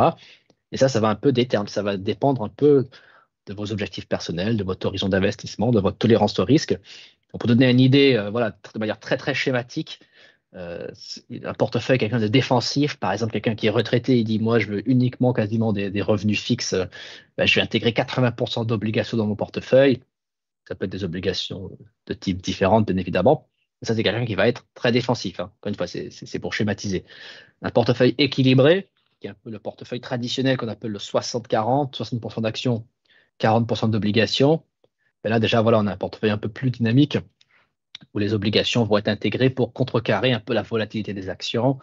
Euh, ça, c'est l'approche, on va dire, équilibrée. Et enfin, l'approche dynamique où quelqu'un dira, ben non, moi, je veux la croissance, je veux une majorité d'actions, euh, et je veux un tout petit peu d'obligations, je suis histoire de dire, parce que ça fait bien d'en avoir un petit peu, mais ce n'est pas mon focus particulier. Donc déjà, en fonction du profil de risque que vous allez adopter, eh bien, euh, vous n'allez pas forcément investir dans le même type d'obligation. Si vous êtes agressif ou dynamique, ce n'est pas du tout pareil que quelqu'un qui est défensif. Donc, euh, quelqu'un de dynamique, il va peut-être dire, ben, moi, je veux que des obligations high yield parce que je veux du rendement. Alors que quelqu'un de sécurisé dit, non, moi, je veux que des obligations investment grade. Donc, déjà, c'est très important de déterminer euh, votre profil d'investisseur et votre tolérance au risque surtout. Euh, il faut quand même se poser les bonnes questions. Deuxièmement, un autre point très important qui, je pense, surtout, surtout dans le monde de YouTube, des fois, en fait, on ne met pas assez l'accent là-dessus, mais dans une approche patrimoniale, on va toujours partir et commencer par l'enveloppe fiscale et ensuite déterminer les produits intégrés dans cette enveloppe. Alors pourquoi? Eh bien parce que les enveloppes fiscales sont quand même créées pour fournir euh, certains avantages fiscaux et, autres. Hein. Par exemple, la transmission dans le cadre de l'assurance vie. Donc quelqu'un qui a des enfants, bah, plutôt que de vouloir ouvrir un compte titre euh, juste parce qu'il a la flexibilité, il peut investir dans ce qu'il veut. Bah, il faut aussi qu'il prenne en compte la transmission éventuelle de son patrimoine à ses héritiers et peut-être que l'assurance vie euh, a plus de sens. Et donc, il va devoir investir dans des produits un peu différents. Euh, donc voilà, ça c'est un peu l'étape numéro 2. Après avoir fait votre allocation d'actifs, vous allez choisir les, enveloppes fiscales qui font sens en fonction de vos objectifs de vie, de vos besoins, euh, soit l'intérêt fiscal, soit l'intérêt fiscal de, de transmission ou une logique de réduction d'impôts. très important de, bien de bien réfléchir aux enveloppes fiscales que vous allez utiliser. Troisièmement, ben, il faut se poser les bonnes questions en choisissant une stratégie. Donc, ça aussi, je pense que beaucoup de gens ne passent pas assez de temps euh, sur ce genre de considération où en fait, on se dit on veut investir, donc on ouvre vite, vite des comptes et ensuite on commence à. On achète sans stratégie, on ne s'est pas posé les questions. Est-ce qu'on veut vraiment être actif ou passif? Ça, je pense, euh, bon, c'est une question que beaucoup de gens arrivent à répondre assez facilement. Hein. Ça, c'est vrai que quand je parle à des gens, soit ils disent non, moi c'est 100% ETF, je ne vais pas me prendre la tête. D'autres, au contraire, disent non, ils veulent construire un portefeuille sur mesure et ils veulent gérer activement. Donc ça, en général, les, les gens se posent la question. Euh, mais par contre, voilà, les, questions comme est-ce que vous voulez euh, surperformer le marché ou est-ce que vous pensez que c'est possible? Là, déjà, les gens sont un peu moins, se, posent un peu moins la question. Pour les ETF, pour les grands ETF, c'est vrai que la, réponse est connue que c'est très difficile de surperformer, mais dans le monde des obligations, c'est pas quelque chose. enfin, les gens savent pas trop. Donc, il faut aussi se, renseigner à l'avance. Et enfin, ben, surtout, quels sont vos objectifs? Quelle est votre tolérance au risque? Donc, est-ce que vous êtes prêt à supporter le risque d'obligation high yield dans votre portefeuille? Euh, voilà, est-ce que vous avez la tolérance au risque? Est-ce que vous êtes prêt un jour, si, vous êtes dans le cas où euh, une entreprise fait réellement défaut de paiement, que vous avez une obligation où vous n'allez pas être remboursé euh, alors que vous avez une somme significative, il faut mentalement quand même s'y préparer parce que si vous êtes sur une obligation, enfin, qu'il y a le concept de high yield, mais également le concept de junk bond que je n'ai pas encore évoqué. Ça veut carrément dire obligation poubelle. Et ça, souvent, c'est des, entreprises qui sont en grande difficulté économique qui émettent ce genre d'obligations avec des taux d'intérêt super élevés pour attirer les investisseurs et, lever des fonds. Mais il y a quand même un grand risque qu'ils n'arrivent pas à rembourser euh, leurs dettes. Donc avant d'acheter ce genre de titre, vraiment, euh, posez-vous vraiment la question de la tolérance au risque. Donc c'est quand même très important. Donc ça, c'est aussi des, questions à prendre en compte. Et enfin, bah, une fois que vous avez répondu à ces questions, bah, vous pouvez passer et surtout passer en revue les avantages et les inconvénients de chaque méthode. Donc via la détention d'obligations en direct, ben, c'est quelque part, il n'y a pas vraiment le risque de taux d'intérêt, parce que si vous achetez l'obligation et que vous la détenez vraiment jusqu'à maturité, il est très facile de savoir le rendement que vous allez avoir. Donc le rendement est prévisible et euh, vous pouvez générer des rendements relativement importants si vous euh, faites les bons choix. Vous achetez des bonnes obligations qui ont des bons rendements, euh, que les coupons sont honorés, que le principal est remboursé. Ça peut vous réussir et vous pouvez vraiment faire des gains intéressants. Euh, par contre, les inconvénients, voilà, c'est qu'en achetant des obligations individuelles, c'est quand même difficile de se diversifier, à moins d'acheter beaucoup d'obligations. Ça peut vite faire cher aussi. Bon, il y a le risque de défaut de l'émetteur dont, on a déjà parlé. Puis c'est quand même chronophage. Hein. il faut passer le temps d'analyser, euh, voilà, de, bien, bien se renseigner. c'est pour les titres vifs l'avantage, l'inconvénient. Pour les ETF, donc ça vous connaissez, je pense tous les avantages des ETF, voilà, diversification, faible frais, transparence, investissement passif. L'inconvénient, c'est, alors j'ai dit, risque de taux d'intérêt, effectivement, la possibilité de réaliser des moins-values, parce que les, en général, à part pour les ETF, alors je vous en ai parlé au début, c'était les, ETF à échéance que lance BlackRock, je crois que c'est le terme. Ça veut dire qu'ils vont acheter l'obligation, la, la détenir jusqu'à échéance, donc il n'y aura pas le risque de volatilité du cours. Donc pour ceux qui veulent cette sécurité-là, c'est peut-être intéressant. Par contre, pour d'autres ETF, dont ceux que je parlais en début, comme les ETF iShares 3 euh, à 7 ans par exemple, ben, il y a la possibilité de réaliser des moins-values parce que les actions seront achetées et vendues au cours du marché et il y a la possibilité de, revendre des actions pour moins qu'elles ont été achetées. Et également, il n'y a pas forcément de. Il y a très peu de chances de surperformer l'indice de référence avec les ETF. Donc, ça peut faire des, rendements relativement faibles en fonction des ETF obligataires que vous choisissez. Euh, bon, voilà, donc, une fois, le rendement ne sera pas forcément euh, exceptionnel. Enfin, les fonds actifs, donc également des frais, des, des avantages, des inconvénients. Alors, ça permet d'avoir une diversification comme les ETF, euh, la possibilité de surperformer l'indice de référence et d'exploiter les inefficiences du marché. Possibilité également, entre guillemets, de limiter la casse en cas, en cas de crack. Donc, si le marché performe mal, mais que le dirigeant est habile, peut-être que vous allez moins perdre d'argent que si vous étiez dans un ETF. Ça aussi, c'est un point à prendre en compte. Mais il y a des inconvénients. Les frais sont forcément plus élevés qu'un ETF, souvent des frais d'entrée, des frais de gestion. Ça peut impacter la rentabilité. C'est important de prendre en compte. Relative opacité, parce que contrairement à un ETF, vous n'allez pas savoir quelles sont forcément toutes les positions détenues euh, à un instant T, euh, parce qu'il y a parfois de la, gestion un peu discrétionnaire, enfin pas discrétionnaire, mais il y a de la gestion active, donc de l'achat de revente de titres assez fréquente, et vous n'allez pas forcément savoir quel titre est un portefeuille à un instant T. Ensuite, aucune garantie de ce performance. Hein. Enfin, il y a beaucoup de fonds qui sous-performent l'indice de référence, donc euh, même un bon gérant peut sous-performer, donc personne n'est infaillible. Et voilà, donc possibilité de mauvais arbitrage, donc le gérant peut prendre de mauvaises décisions. Et donc, après vous avez pris en considération, vous avez posé les bonnes questions, vous avez choisi l'enveloppe fiscale, vous avez déterminé votre profil, votre tolérance au risque, et maintenant vous pouvez choisir les actifs qui correspondent à vos objectifs euh, et qui correspondent à votre tolérance au risque, comme je viens de le dire. Et donc là, c'est la dernière section. On va, on va regarder deux, trois exemples d'actifs obligataires différents. Donc, premièrement, des titres vifs. Donc, si vous tapez dans, euh, Google Boursorama Bourse Obligations, vous allez avoir ce, genre de tableau qui va apparaître. Et en fait, ça, ce sont des obligations, là, ce sont des obligations d'État qui sont cotées sur les marchés secondaires qu'en fait, vous pouvez acheter sur Boursorama. Euh, donc, vous allez avoir divers types euh, d'obligations qui seront disponibles. Donc, les OAT, c'est l'obligation assimilable au trésor. C'est l'équivalent un peu d'un bon du trésor américain, mais version française. Alors, on ne va pas rentrer dans les dans l'aspect technique et coupons. C'est un autre type d'obligation bien spécifique euh, où en fait le coupon est séparé du remboursement du principal. Bon, on ne va pas rentrer là-dedans. Mais en gros, euh, vous pouvez euh, explorer euh, les obligations avec le dernier cours, la variation du cours au cours des dernières 24 heures, le prix d'émission. Donc, des fois, des obligations sont émises avec une décote, en fait.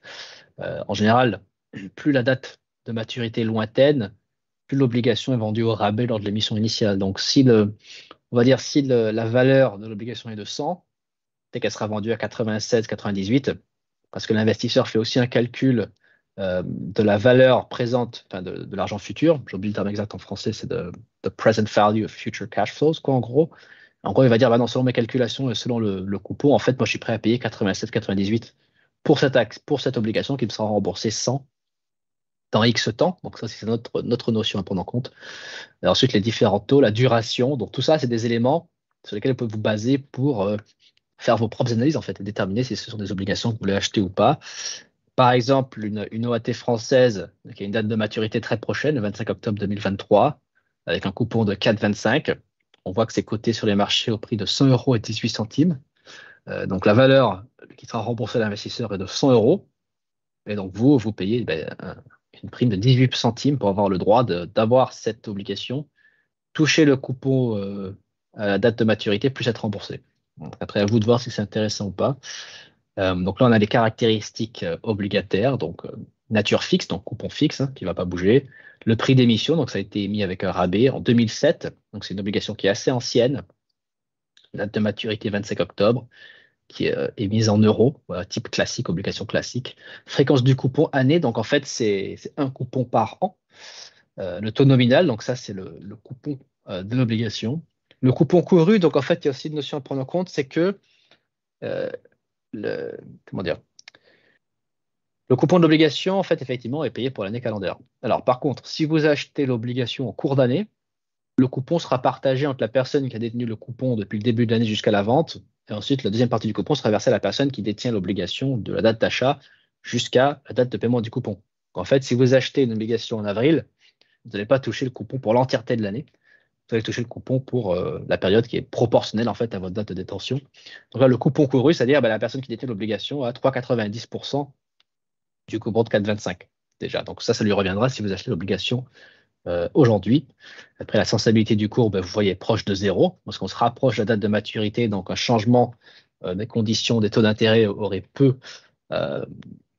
peu d'incidence en fait sur le prix de l'obligation. Plus la date d'échéance arrive, ben, plus le prix de l'obligation sera prêt du montant du remboursement, parce que personne ne va payer très très cher pour une obligation qui sera qui vous sera remboursée pour moins. Et le taux actuariel, c'est ce qui permet de calculer le, rendement effectif en fonction de, la durée de détention jusqu'à la date de maturité en fait. Euh, ça, c'est basé sur des calculs que vous pouvez trouver sur Internet. Mais en gros, voilà un peu les, caractéristiques euh, importantes d'une obligation à regarder. Euh, sur Boursorama, ces infos sont, disponibles pour chaque obligation qui est cotée. Ensuite, vous pouvez voir également le, enfin, c'est un peu le cycle de vie de cette obligation. Donc, le cours, comme vous avez vu, a bien monté euh, au milieu des années 2010. Il a redescendu progressivement et il a bien chuté à partir de 2022, hein, forcément. Puis là, en fait, plus la date de maturité s'approche, eh plus le prix tend vers 100, parce que c'est le montant qui sera remboursé à l'investisseur. Donc ça, c'est pour un exemple de titre, de titre vif. Et vous pouvez aller explorer euh, ben, Boursorama, par exemple, ou si vous êtes sur Trade Republic. Je pense que Trade Republic aura beaucoup des mêmes informations qui seront présentes et vous allez pouvoir euh, explorer tout ça. Euh, pour les ETF, donc euh, là, il y, a deux liens. Alors, pour ceux qui sont intéressés, vous pouvez me contacter par email. Je vous enverrai la présentation. Comme ça, vous pourrez aller explorer ces liens-là aussi. De toute façon, même si dans, Google, vous tapez Boursorama ETF obligataire, vous aurez la, page qui va s'afficher. Ou BlackRock, liste ETF obligataire, vous allez avoir également tous les ETF de iShares qui seront, qui seront listés facilement trouvables. Alors, par, par exemple, ici, j'ai choisi le iShares Global Aggregate Bond ETF. Je ne l'ai pas choisi parce qu'il est particulièrement excitant, c'est juste pour vous, montrer un peu euh, ce qui se fait. Ça, c'est la version couverte en euros. Et vous voyez bien accumulating, donc en fait, les, coupons seront, euh, c'est capitalisant. L'objectif d'investissement est de reproduire la performance d'un indice composé d'obligations d'état de qualité investment grade du monde entier. Donc là, vous voyez, on a bien le terme investment grade, qui veut dire on a des obligations avec les plus hautes notes les meilleures notations, en fait. Après, bon, ils expliquent, eux, ils ont leur petite, leur petite raison pourquoi investir dedans. Ça, c'est un des produits voilà, les, les plus, euh, qui a énormément d'encours, hein, les plus populaires, parce qu'il est très diversifié, puis il permet en fait euh, d'être exposé à la, à, à la performance moyenne du marché mondial des obligations. Euh, on, peut, on, peut, voir, on, soulève le capot, puis on regarde un peu ce qui est caché en dessous. il y a beaucoup de bons du trésor et différents types d'obligations même des mortgage collateralized, donc des obligations qui sont sécurisées contre des hypothèques, des, obligations garanties par le gouvernement, euh, du secteur de la communication, des entreprises, euh, des obligations d'entreprise également. Donc voilà, c'est vraiment un portefeuille diversifié, mais à forte composante de bons du trésor. On peut voir les principales positions aussi. En fait, c'est comme analyser n'importe quel ETF euh, d'action. Hein. c'est un peu le même principe. On peut voir les mêmes informations. Donc on voit voilà beaucoup de, du trésor américain, gouvernement japonais, République de Chine, la France aussi, qui est dans le presque 3% du portefeuille, etc. Ensuite, on peut voir bah, la répartition géographique. Donc, on voit que c'est très euh, axé pays développés et donc la Chine, hein, qui fait partie, on va dire, partie des pays développés quasiment. Euh, donc, on voit la répartition géographique. On peut voir l'échéance euh, des dates de maturité, en gros, des obligations qui sont dans le portefeuille. Donc, la majorité, en fait, sont entre 3 à 10 ans. Hein. Il y a une grosse partie d'obligations 3 à 10 ans. Euh, avec certaines obligations de 20 ans ou plus aussi quand même. Hein. Donc euh, voilà, c'est très diversifié. Forcément, quand les taux d'intérêt étaient très faibles, bah, les gouvernements ne se gênaient pas pour émettre des obligations de 20 ans. Si le taux est, que de 1% à rembourser, pourquoi ne pas mettre une obligation de 20 ans? Donc on y est.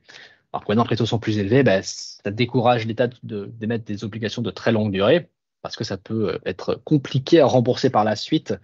Donc, donc voilà, il n'était pas il n'était pas rare de voir des États émettre des obligations de 30, 50, voire même 100 ans dans le cadre des. quand les taux d'intérêt étaient très faibles, bah, parce qu'en fait, c'est quasiment de l'argent gratuit. Euh, et enfin, voilà, c'est libellé en euros, parce que c'est protégé contre les fluctuations de devises. Et enfin, on peut également voir aussi les, les, notations de crédit des différentes obligations du portefeuille. On voit que la plupart sont double A, comme on l'a vu, c'est très difficile d'avoir la notation triple A. Donc forcément, il n'y en a pas énormément, mais c'est que du investment grade pour le coup. Donc il n'y a rien, il n'y aura pas de, d'obligations considérées comme high yield dans ce portefeuille, ni de junk bonds. Il n'y aura pas ça. Ce sera que des, obligations de, grande qualité. Et ensuite, ben, la performance, c'est un fonds qui a été créé assez récemment. Donc forcément, comme vous voyez, le, rendement annuel depuis le lancement est de négatif 1,5. Donc vu que c'est un, un fonds, un ETF récent, ben forcément, il s'est pris la grosse correction, comme vous voyez à gauche là, de 2022. Ça a bien décroché, donc forcément, ben, ça va prendre du temps avant d'absorber tout ça. Et c'est ça aussi un peu voilà, le problème de certains, euh, certaines ETF euh, investment grade, c'est que vu que les rendements des obligations ne sont pas super, euh, une mauvaise année peut, avoir une, peut faire un gros point d'or dans un portefeuille. Donc beaucoup de, de, retraités qui ont connu un moins 15, par exemple, ils ont 70 ans, ils ont fait un moins 15 de leur portefeuille, bah, ça va être compliqué d'absorber cette perte, à moins que les taux d'intérêt rebaissent rapidement vers zéro et que le cours des obligations flambe, ce qui ne sera certainement pas le cas, je pense. Et j'ai parlé l'autre jour à un, gestionnaire de patrimoine qui me disait qu'il avait vu une dame d'une soixante-dizaine d'années qui avait fait moins 38% l'année dernière parce qu'elle avait beaucoup d'obligations et en fait son portefeuille était mal construit, il avait des actions aussi. Et bien moins 38% à plus de 70 ans, enfin, c'est quasiment impossible à rattraper derrière. Donc, euh, donc voilà, ça, montre encore une fois, ça illustre. Et ça, c'est des, cas qui sont pas rares. Hein. En gestion de patrimoine, on voit souvent des, gens qui étaient des retraités qui étaient à moins 15, moins 20 et qui paniquaient parce qu'ils disaient Mais attends, j'ai que des obligations et mon portefeuille est moins 15, comment ça se fait? Eh ben, donc, euh, euh, oui, Fabien, tu veux dire quelque chose? Non, non, mais ouais, c'est fou et. Euh, ben, il faut rentrer dans le détail en fait pour gérer efficacement. Enfin, c'est difficile à dire parce que quelqu'un qui, qui a un métier qui n'a rien à voir avec la finance de marché, se mettre toutes ces notions en tête, c'est pas évident, mais c'est quand même un travail nécessaire, peu importe son, son profil, pour comprendre ce qui se joue et réellement gérer son risque. Euh, parce que si on, si on agit juste en se disant les obligations c'est pas risqué parce qu'on entend dire que les obligations c'est pas risqué, on comprend pas ça. Et d'ailleurs il y a quelque chose, moi je sais même pas comment l'interpréter, mais d'ailleurs je vais te le, je vais te le dire. Tout à l'heure j'ai retweeté euh, un article de Capital et en ce moment ça fait quelques fois que je l'entends, alors il n'y a pas, d'urgence euh, à court terme, mais euh, c'est quelque chose qu'on entend de, plus en plus. Et avec les taux élevés et la dette américaine qui n'a cessé de, relever, d'augmenter très fortement là, ces, derniers temps, voilà, un shutdown aux États-Unis est de plus en plus probable. Gare à l'économie, ça c'était donc des gérants de chez Pimco qui s'exprimaient sur le magazine Capital. Mais concrètement, qu'est-ce que ça voudrait dire? Si on avait vraiment un shutdown, si on avait vraiment un défaut des, États-Unis, ça ne veut pas dire que toutes les obligations américaines ne seraient pas remboursées. Il y aurait quoi? Il y aurait un défaut sur certaines euh, maturités? Comment, ça se passerait? Est-ce que même c'est envisageable ou pas du tout? Moi, je dirais que non. Mais voilà, qu'est-ce que tu en penses Effectivement, hein, c'est un peu la, une, question absolument essentielle. Effectivement, personne n'a la réponse définitive. Alors, je pense effectivement que c'est très peu probable aussi. Je pense que les États-Unis sont dans une situation en fait, ils peuvent se permettre de relever le, plafond de dette, tout simplement parce que voilà, c'est la, monnaie de réserve mondiale. Ça reste, je pense, une des armées les plus puissantes. Euh, et puis, euh, il y a tellement de bons du trésor américain qui sont détenus dans les banques centrales à travers le monde, et, pas que, qu'effectivement, euh, je ne les vois pas déclarer de défaut sur leur dette. Je pense au contraire, voilà, ils vont relever le plafond. Mais, mais oui, c'est une vraie question. C'est-à-dire, est-ce que ça peut durer indéfiniment? Est-ce que surtout pour, on va dire, les investisseurs plus jeunes qui ont un horizon d'investissement de 20-30 ans, est-ce que dans 30 ans, euh, les États-Unis auront déclaré faillite à un moment donné? Ça, par contre, je pense que c'est beaucoup plus probable qu'une faillite à un horizon de 3 ans. Alors, on ne sait pas. L'avenir nous le dira, et c'est pourquoi il est important toujours de diversifier, en fait. Euh, de, diversifier. Alors, pour ceux qui suivent, par exemple, Ray Dalio, ben Ray Dalio disait il y a un an ou quoi que lui, il ne veut plus entendre parler des obligations euh, qui sont libellisées en dollars, par exemple. Donc, euh, lui, bon, effectivement, son portefeuille n'est pas conçu de la même manière que le nôtre. Hein. C'est clair et net. Hein. On ne peut pas investir de la même manière que lui. Puis toujours, quand ce genre de personne parle, on ne sait pas quel est l'intérêt derrière qu'il a en disant ça. Mais néanmoins, il disait que lui, il cherchait plutôt les, obligations euh, des pays émergents, notamment la Chine. Alors, en disant ça, on sait très bien que c'est n'est pas non plus euh, plus sécurisé. Hein. Le gouvernement chinois, il peut aussi euh, changer d'avis du jour au lendemain et faire la pluie le beau temps sur les marchés financiers chinois. Donc, quelque part, il n'y a rien de sécurisé à 100%. Chacun, après, a ses sensibilités euh, et son avis. Et c'est après, effectivement, à chacun de. Moi, je pense, voilà, c'est la diversification qui est clé dans tout ça. les obligations américaines, forcément, je ne pense pas que ça va, qu'il y aura un défaut imminent. genre, j'en détiens à titre personnel. Et je préfère, j'ai aussi des obligations de marché émergents. je crois qu'il y a un fonds, je crois que c'est le JP Morgan Emerging Markets que j'ai et du coup qui est, bien diversifié. Hein. C'est un ETF. Euh, puis il y a des obligations un peu de, beaucoup de pays émergents. Et donc, c'est un bon moyen aussi de se diversifier euh, pour avoir autre chose que juste des dollars et des euros. Euh, mais oui, c'est une vraie préoccupation et, et c'est pourquoi aussi, ben, tu, parlais des crypto-monnaies tout à l'heure, c'est aussi ce qui fait l'intérêt des investisseurs pour les crypto-monnaies, c'est les actifs alternatifs qui sont un peu, pas forcément entièrement décorrélés, mais qui sont un peu en dehors de ce système monétaire traditionnel euh, où euh, bah, il y a quand même beaucoup de préoccupations, on peut se poser beaucoup de questions euh, sur la soutenabilité de ce modèle à long terme. Après, une fois qu'on a dit tout ça, les banques centrales, je pense, ont leurs propres raisons dans leurs agissements qui nous dépassent aussi. C'est-à-dire, nous, on a un niveau d'analyse qui finalement n'est peut-être pas du tout le même que eux. C'est-à-dire, eux, ils se projettent sur des cycles peut-être beaucoup plus longs que nous. Euh, et peut-être, euh, je ne sais pas, peut-être qu'ils savent ce qu'ils font. Hein. C'est vrai que moi, je suis forcément pas. Quand je vois que la Fed imprime 40% des dollars qui sont en existence ont été imprimés au cours de la crise Covid, c'est quand même énorme et ça fait peur à, cause de l'hyperinflation que ça a créé. Maintenant, il y a un resserrement monétaire assez brutal qui s'opère et qui a des conséquences quand même dans beaucoup de secteurs, notamment l'immobilier et la Banque Centrale Européenne qui suit le pas. Après, donc oui, au niveau microéconomique, ça crée des bouleversements majeurs. Après, est-ce que eux, dans leur logique macroéconomique sur les 10, 20, 30 prochaines années, je ne sais pas, est-ce qu'ils savent ce qu'ils font, est-ce qu'ils ne savent pas? C'est une question auquel on n'a pas la réponse, mais ça crée de l'incertitude, forcément. Et euh, je, je cite encore une, dernière fois une étude de BlackRock qui avait été faite l'année dernière. En fait, ils disaient qu'on est sorti de la période de grande modération, comment ils l'appellent.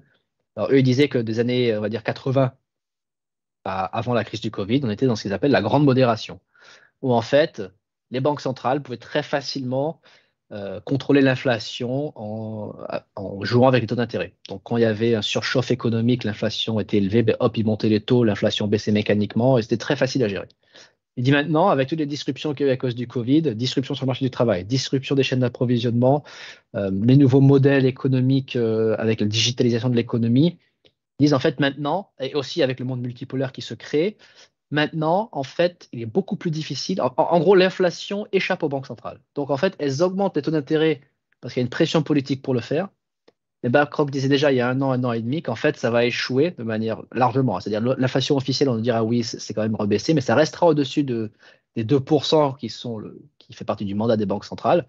Parce qu'en fait, tout simplement, les taux d'intérêt ne peuvent pas influer sur les facteurs structurels qui causent l'inflation, qui est ben, les chaînes d'approvisionnement, euh, comme j'ai dit, le marché du travail, etc.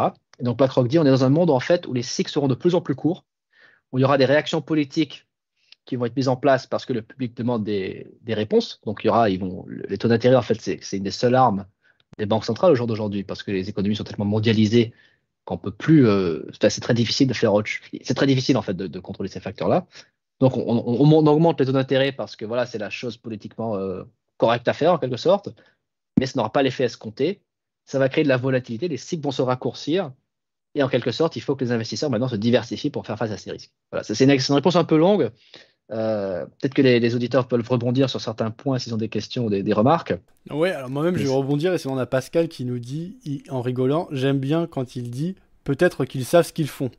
Oui, euh, et eh bien euh, moi aussi, là, je pense que Covid, c'est une surprise la réponse qu'on y fait, c'est une impression massive, parce que de toute façon, à court terme, on n'a pas le choix, sinon c'est un épisode comme en 2008, et les cascades, euh, ça peut aller vite, hein, l'effet cascade d'une banque euh, qui se crispe, et ça en crispe d'autres, etc.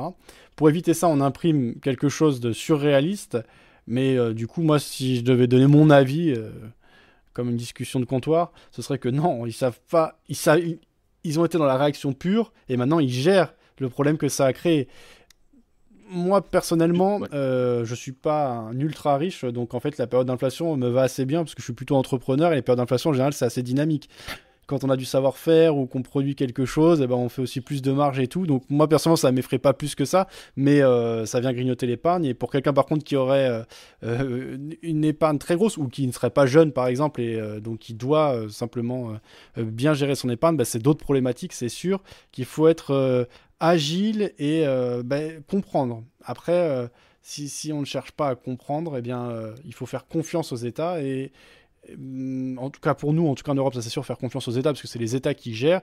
Aux États-Unis, au Canada, euh, faire confiance aux fonds de pension et aux professionnels du secteur de la finance de marché. Mais bon, c'est. Moi, moi, c'est pas. Je suis pas inquiet, en tout cas à court terme, euh, mais il faut être agile. Et en plus de ça, de toute façon, il y a toujours euh, l'innovation technologique qui vient ramener du dynamisme, ramener, ouvrir des perspectives, ouvrir des, des nouvelles. Voilà, ce serait ça un peu ma réponse. Et juste pour compléter, tu disais, ce qui est important, c'est la diversification. Je suis d'accord avec toi. Et euh, j'ajouterais, ce qui est important, c'est la, la diversification et la conviction. Et à partir du moment où on a une conviction, de toute façon, et qu'on fait quelque chose en toute connaissance de cause, on peut pas être déçu. Enfin, on peut avoir tort, on peut être euh, en face de, mauvaises surprises, mais au moins, on a fait quelque chose qu'on voulait faire et en connaissance de cause. Et ensuite, on diversifie en fonction du niveau de risque et de son profil entièrement d'accord avec, euh, avec, tout ce que tu viens de dire. Et euh, c'est vrai que pour rebondir sur l'inflation, c'est-à-dire on peut faire un webinaire entier sur, euh, sur ce que c'est l'inflation et les conséquences que ça a, parce que c'est vrai que voilà, comme on disait, on, nous disait qu'on était dans une période sans inflation pendant longtemps, et là tout à coup, ben, on redécouvre tout ce qu'est l'inflation. Et, c'est vrai que, comme tu dis, pour les entrepreneurs, les gens qui peuvent se permettre d'augmenter les prix, voilà, de, faire des démarches, etc., grâce à la montée, parce qu'en fait, après il y a toute une sorte de mécanisme où bah, tout le monde augmente les prix, vu que c'est un peu, voilà, on n'a même plus besoin de justifier à part le terme c'est l'inflation. Par contre, effectivement, pour les gens que ça fait le plus, ça fait le plus de mal, c'est ceux qui ne peuvent pas renégocier leur salaire ou qui n'ont pas de marge de manœuvre en termes de négociation salariale, et les retraités ou tous ceux qui dépendent de revenus fixes pour vivre. Effectivement, euh, c'est eux qui sont euh, tapés le plus dur par l'inflation et malheureusement, c'est également eux qui ont le moins d'options en matière de. Enfin, c'est eux qui ont le moins de flexibilité et le moins de marge de manœuvre pour contrecarrer ça, parce qu'un retraité, bah, il ne peut pas rebalancer ou rééquilibrer son portefeuille de manière agressive. Et quelqu'un qui a très peu de, marge de manœuvre en termes de négociation salariale, souvent aussi bah, est plutôt bas sur l'échelle des salaires, donc n'a pas forcément d'épargne et en fait se prend l'effet de l'inflation de plein fouet.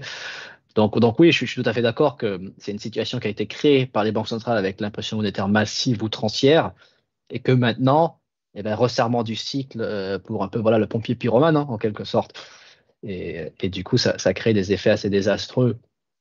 Euh, même si euh, on pourrait dire de manière, voilà, et c'est un peu la théorie économique qui va dire, ben, en fait, les, récessions, les crises assainissent un peu cette euphorie excessive qu'il y a eu auparavant, parce que, comme je disais un peu plus tôt dans la présentation, c'est qu'on a quand même connu une année, enfin, des années 2000, de 2010 à 2020, mais en gros, les, depuis la fin de la, depuis le début du quantitative easing, il y a eu une politique monétaire tellement laxiste et, expansionniste que ça a créé des super bulles en fait dans beaucoup de classes d'actifs. Et, en fait là, c'est un peu un retour à la réalité euh, qui, est brutal hein, et douloureux. Euh, et malheureusement, ben, on le voit dans l'immobilier, dans le secteur du, private equity capital risk. Hein, c'est pour ça qu'SVB a, a, fait faillite. Euh, même sur le marché des actions, en fait, si beaucoup de gens faisaient du stock picking et qui investissaient dans les valeurs du futur, parce que voilà, on avait les promesses de, profits futurs qui allaient être faramineux parce que les entreprises révolutionnent tout leur secteur. on se rend compte qu'elles n'ont pas de cash flow, donc bah, forcément les cours de bourse s'effondrent. Euh, c'est quand même quand même douloureux pour beaucoup de personnes. Euh, donc bon, ça c'est pour euh, pour en revenir aux obligations. Effectivement, euh, il faut faire des recherches et savoir dans quoi on met les pieds, bien évidemment. Mais voilà, le maître mot reste diversification. Donc, d'une part, un ETF comme ça que je, vous montre là, le, investment grade, c'est il y a beaucoup de gens qui investissent dedans juste parce que on leur dit d'investir dans un ETF euh, très diversifié. Mais comme on le voit avec une chute comme l'année dernière, ça va être très difficile à absorber. Donc, euh, c'est voilà, c'est un peu le, message que je veux faire passer avec ça. juste pour avancer et terminer la, présentation, après on peut on aura la, les questions, euh, dans les questions, euh, dans le dernier, dernier, dernière stratégie, les fonds SICAR, on va dire. Avec là, par exemple, c'est un fonds Candriam, euh, ça c'est un High Yield Bonds, donc du coup, qui est éligible à Boursorama Vie, qui est assez intéressant parce qu'il investit dans des, dans des dettes de société ayant un risque crédit élevé, comme je le dis principalement l'objectif d'investissement. Donc, c'est des obligations, voilà, high yield, qui ne sont pas investment grade, qui ont, euh, qui ont un risque de défaut potentiellement plus élevé, mais dont le rendement est également potentiellement plus élevé.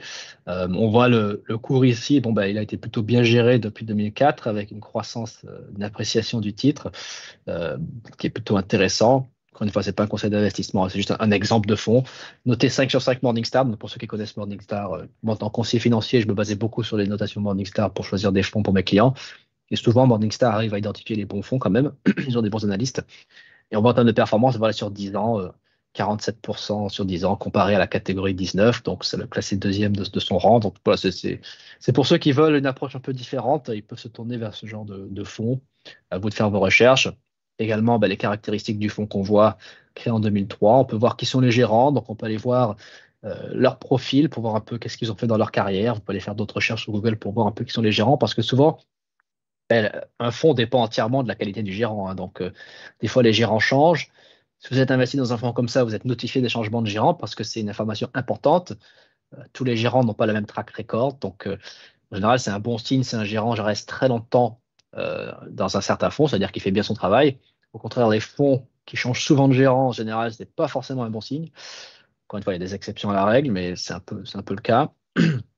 Ces deux gérants-là, je ne les connais pas, à vrai dire. Hein. Je ne les, les, connais pas, j'ai juste vu que c'était eux les gérants, donc j'ai un peu mis leur, leur, bio là pour vous montrer un peu l'approche qu'on peut avoir lorsqu'on analyse un fonds mais ils ont généré des, gains intéressants. Donc, voilà un peu pour, euh, pour la présentation. Je vous remercie de votre attention à tous. Si vous avez des questions, allez-y, vous pouvez les, poser. Je suis euh, à votre disposition. Ceux qui veulent me contacter, ben, je laisse un peu ce slide dans les questions pour que vous puissiez. Euh, si vous voulez m'envoyer un email, ben, vous pouvez le faire pour récupérer une version PDF de la présentation. Vous pouvez me, connecter sur LinkedIn si vous voulez. Il y a l'adresse de ma chaîne YouTube là également. Si vous voulez m'envoyer même un message par WhatsApp, pour ceux qui veulent une approche euh, plus, personnelle, ben, allez-y, il n'y a pas de souci. Euh, donc voilà, euh, je suis ouvert à vos questions. J'espère que ça vous a plu, que ça a été informatif. voilà, je ne sais pas quelle heure il est, mais voilà, ouais, j'ai encore 20-30 minutes si vous voulez. ouais, bah, franchement, c'est un énorme travail que tu viens de faire et je veillerai à le partager, l'organiser également avec un chapitrage parce que ça, ça mérite d'être vu et je propose vraiment à nos auditeurs de rejoindre la chaîne de Timothée. Euh, bah, vous pouvez le suivre également sur les réseaux sociaux qu'il présente. Je pense que la qualité de son intervention euh, motivera bon nombre euh, d'entre vous à en savoir plus sur ses activités et que le pont qu'on fera vers le second webinaire qu'on animera ensemble qui sera dédié à ton activité actuelle sera hyper intéressant puisque là on vient de parler du marché obligataire donc qui est euh, la finance traditionnelle, classique, et tous ses tenants et aboutissants, et que tu as switché vers des activités qui sont pas totalement euh, différentes, hein. on y retrouve beaucoup d'aspects, euh, mais vraiment tourné vers quelque chose de plus risqué, de plus innovant, et bah, c'est de toute façon toujours l'innovation qui dicte l'avenir, et en finance de marché, on doit se tourner vers l'avenir. Donc euh, ce sera passionnant de découvrir pourquoi tu as rejoint cette euh, société. Déjà, qu'est-ce que vous faites exactement chez Alpin Capital? Euh, Donc tout cela, on, l'articulera et on le découvrira dans le second webinaire.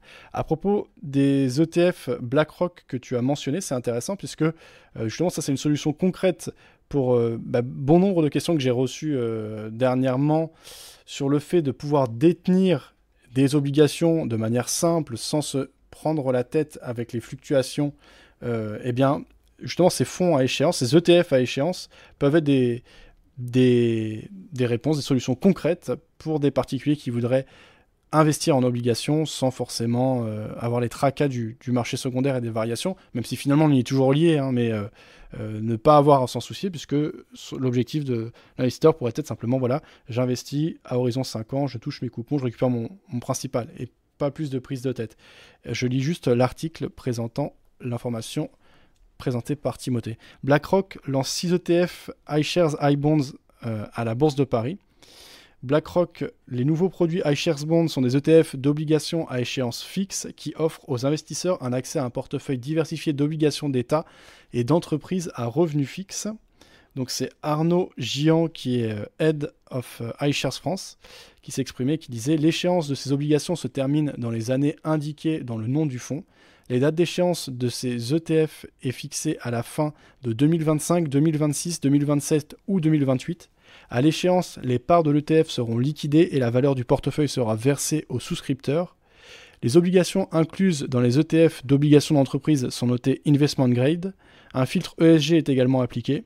Les entreprises impliquées dans des activités telles que la production de tabac, les armes nucléaires, les armes à feu civil, les armes controversées ou le charbon thermique sont exclues. Et vous avez pas mal d'infos plus spécifiques, donc bah, les codes ISIN respectifs, l'indice de référence. Et TER, c'est quoi déjà, Timothée TER c'est un peu les frais de gestion euh, globaux, il c'est le Transaction Exchange Ratio, je crois, quelque chose comme ça en fait, c'est, ça, ça fait référence aux frais de gestion aussi. Euh, il faudrait que je vois exactement ce que ça, ça signifie hein, de mémoire, c'est quelque chose comme ça. Je euh, pense ouais, que c'est les frais du coup annuels qui sont vraiment très, très bons hein, sur les ETF. C'est quand même la grande force, c'est d'être pas cher parce que là il varie entre 10 points de base et 12 points de base. Donc voilà. Exactement. Bon. Alors voyons si on a des remarques et questions de nos auditeurs. Bah, déjà des auditeurs qui te remercient. Hein. Pascal qui, qui te remercie avec un smiley. Un auditeur Merci tatou. Merci comme toujours, sujet très intéressant. Voilà, bah, on a pas mal discuté et échangé. Je vois pas de questions supplémentaires. Euh, mais vraiment, bah, des, des, remerciements.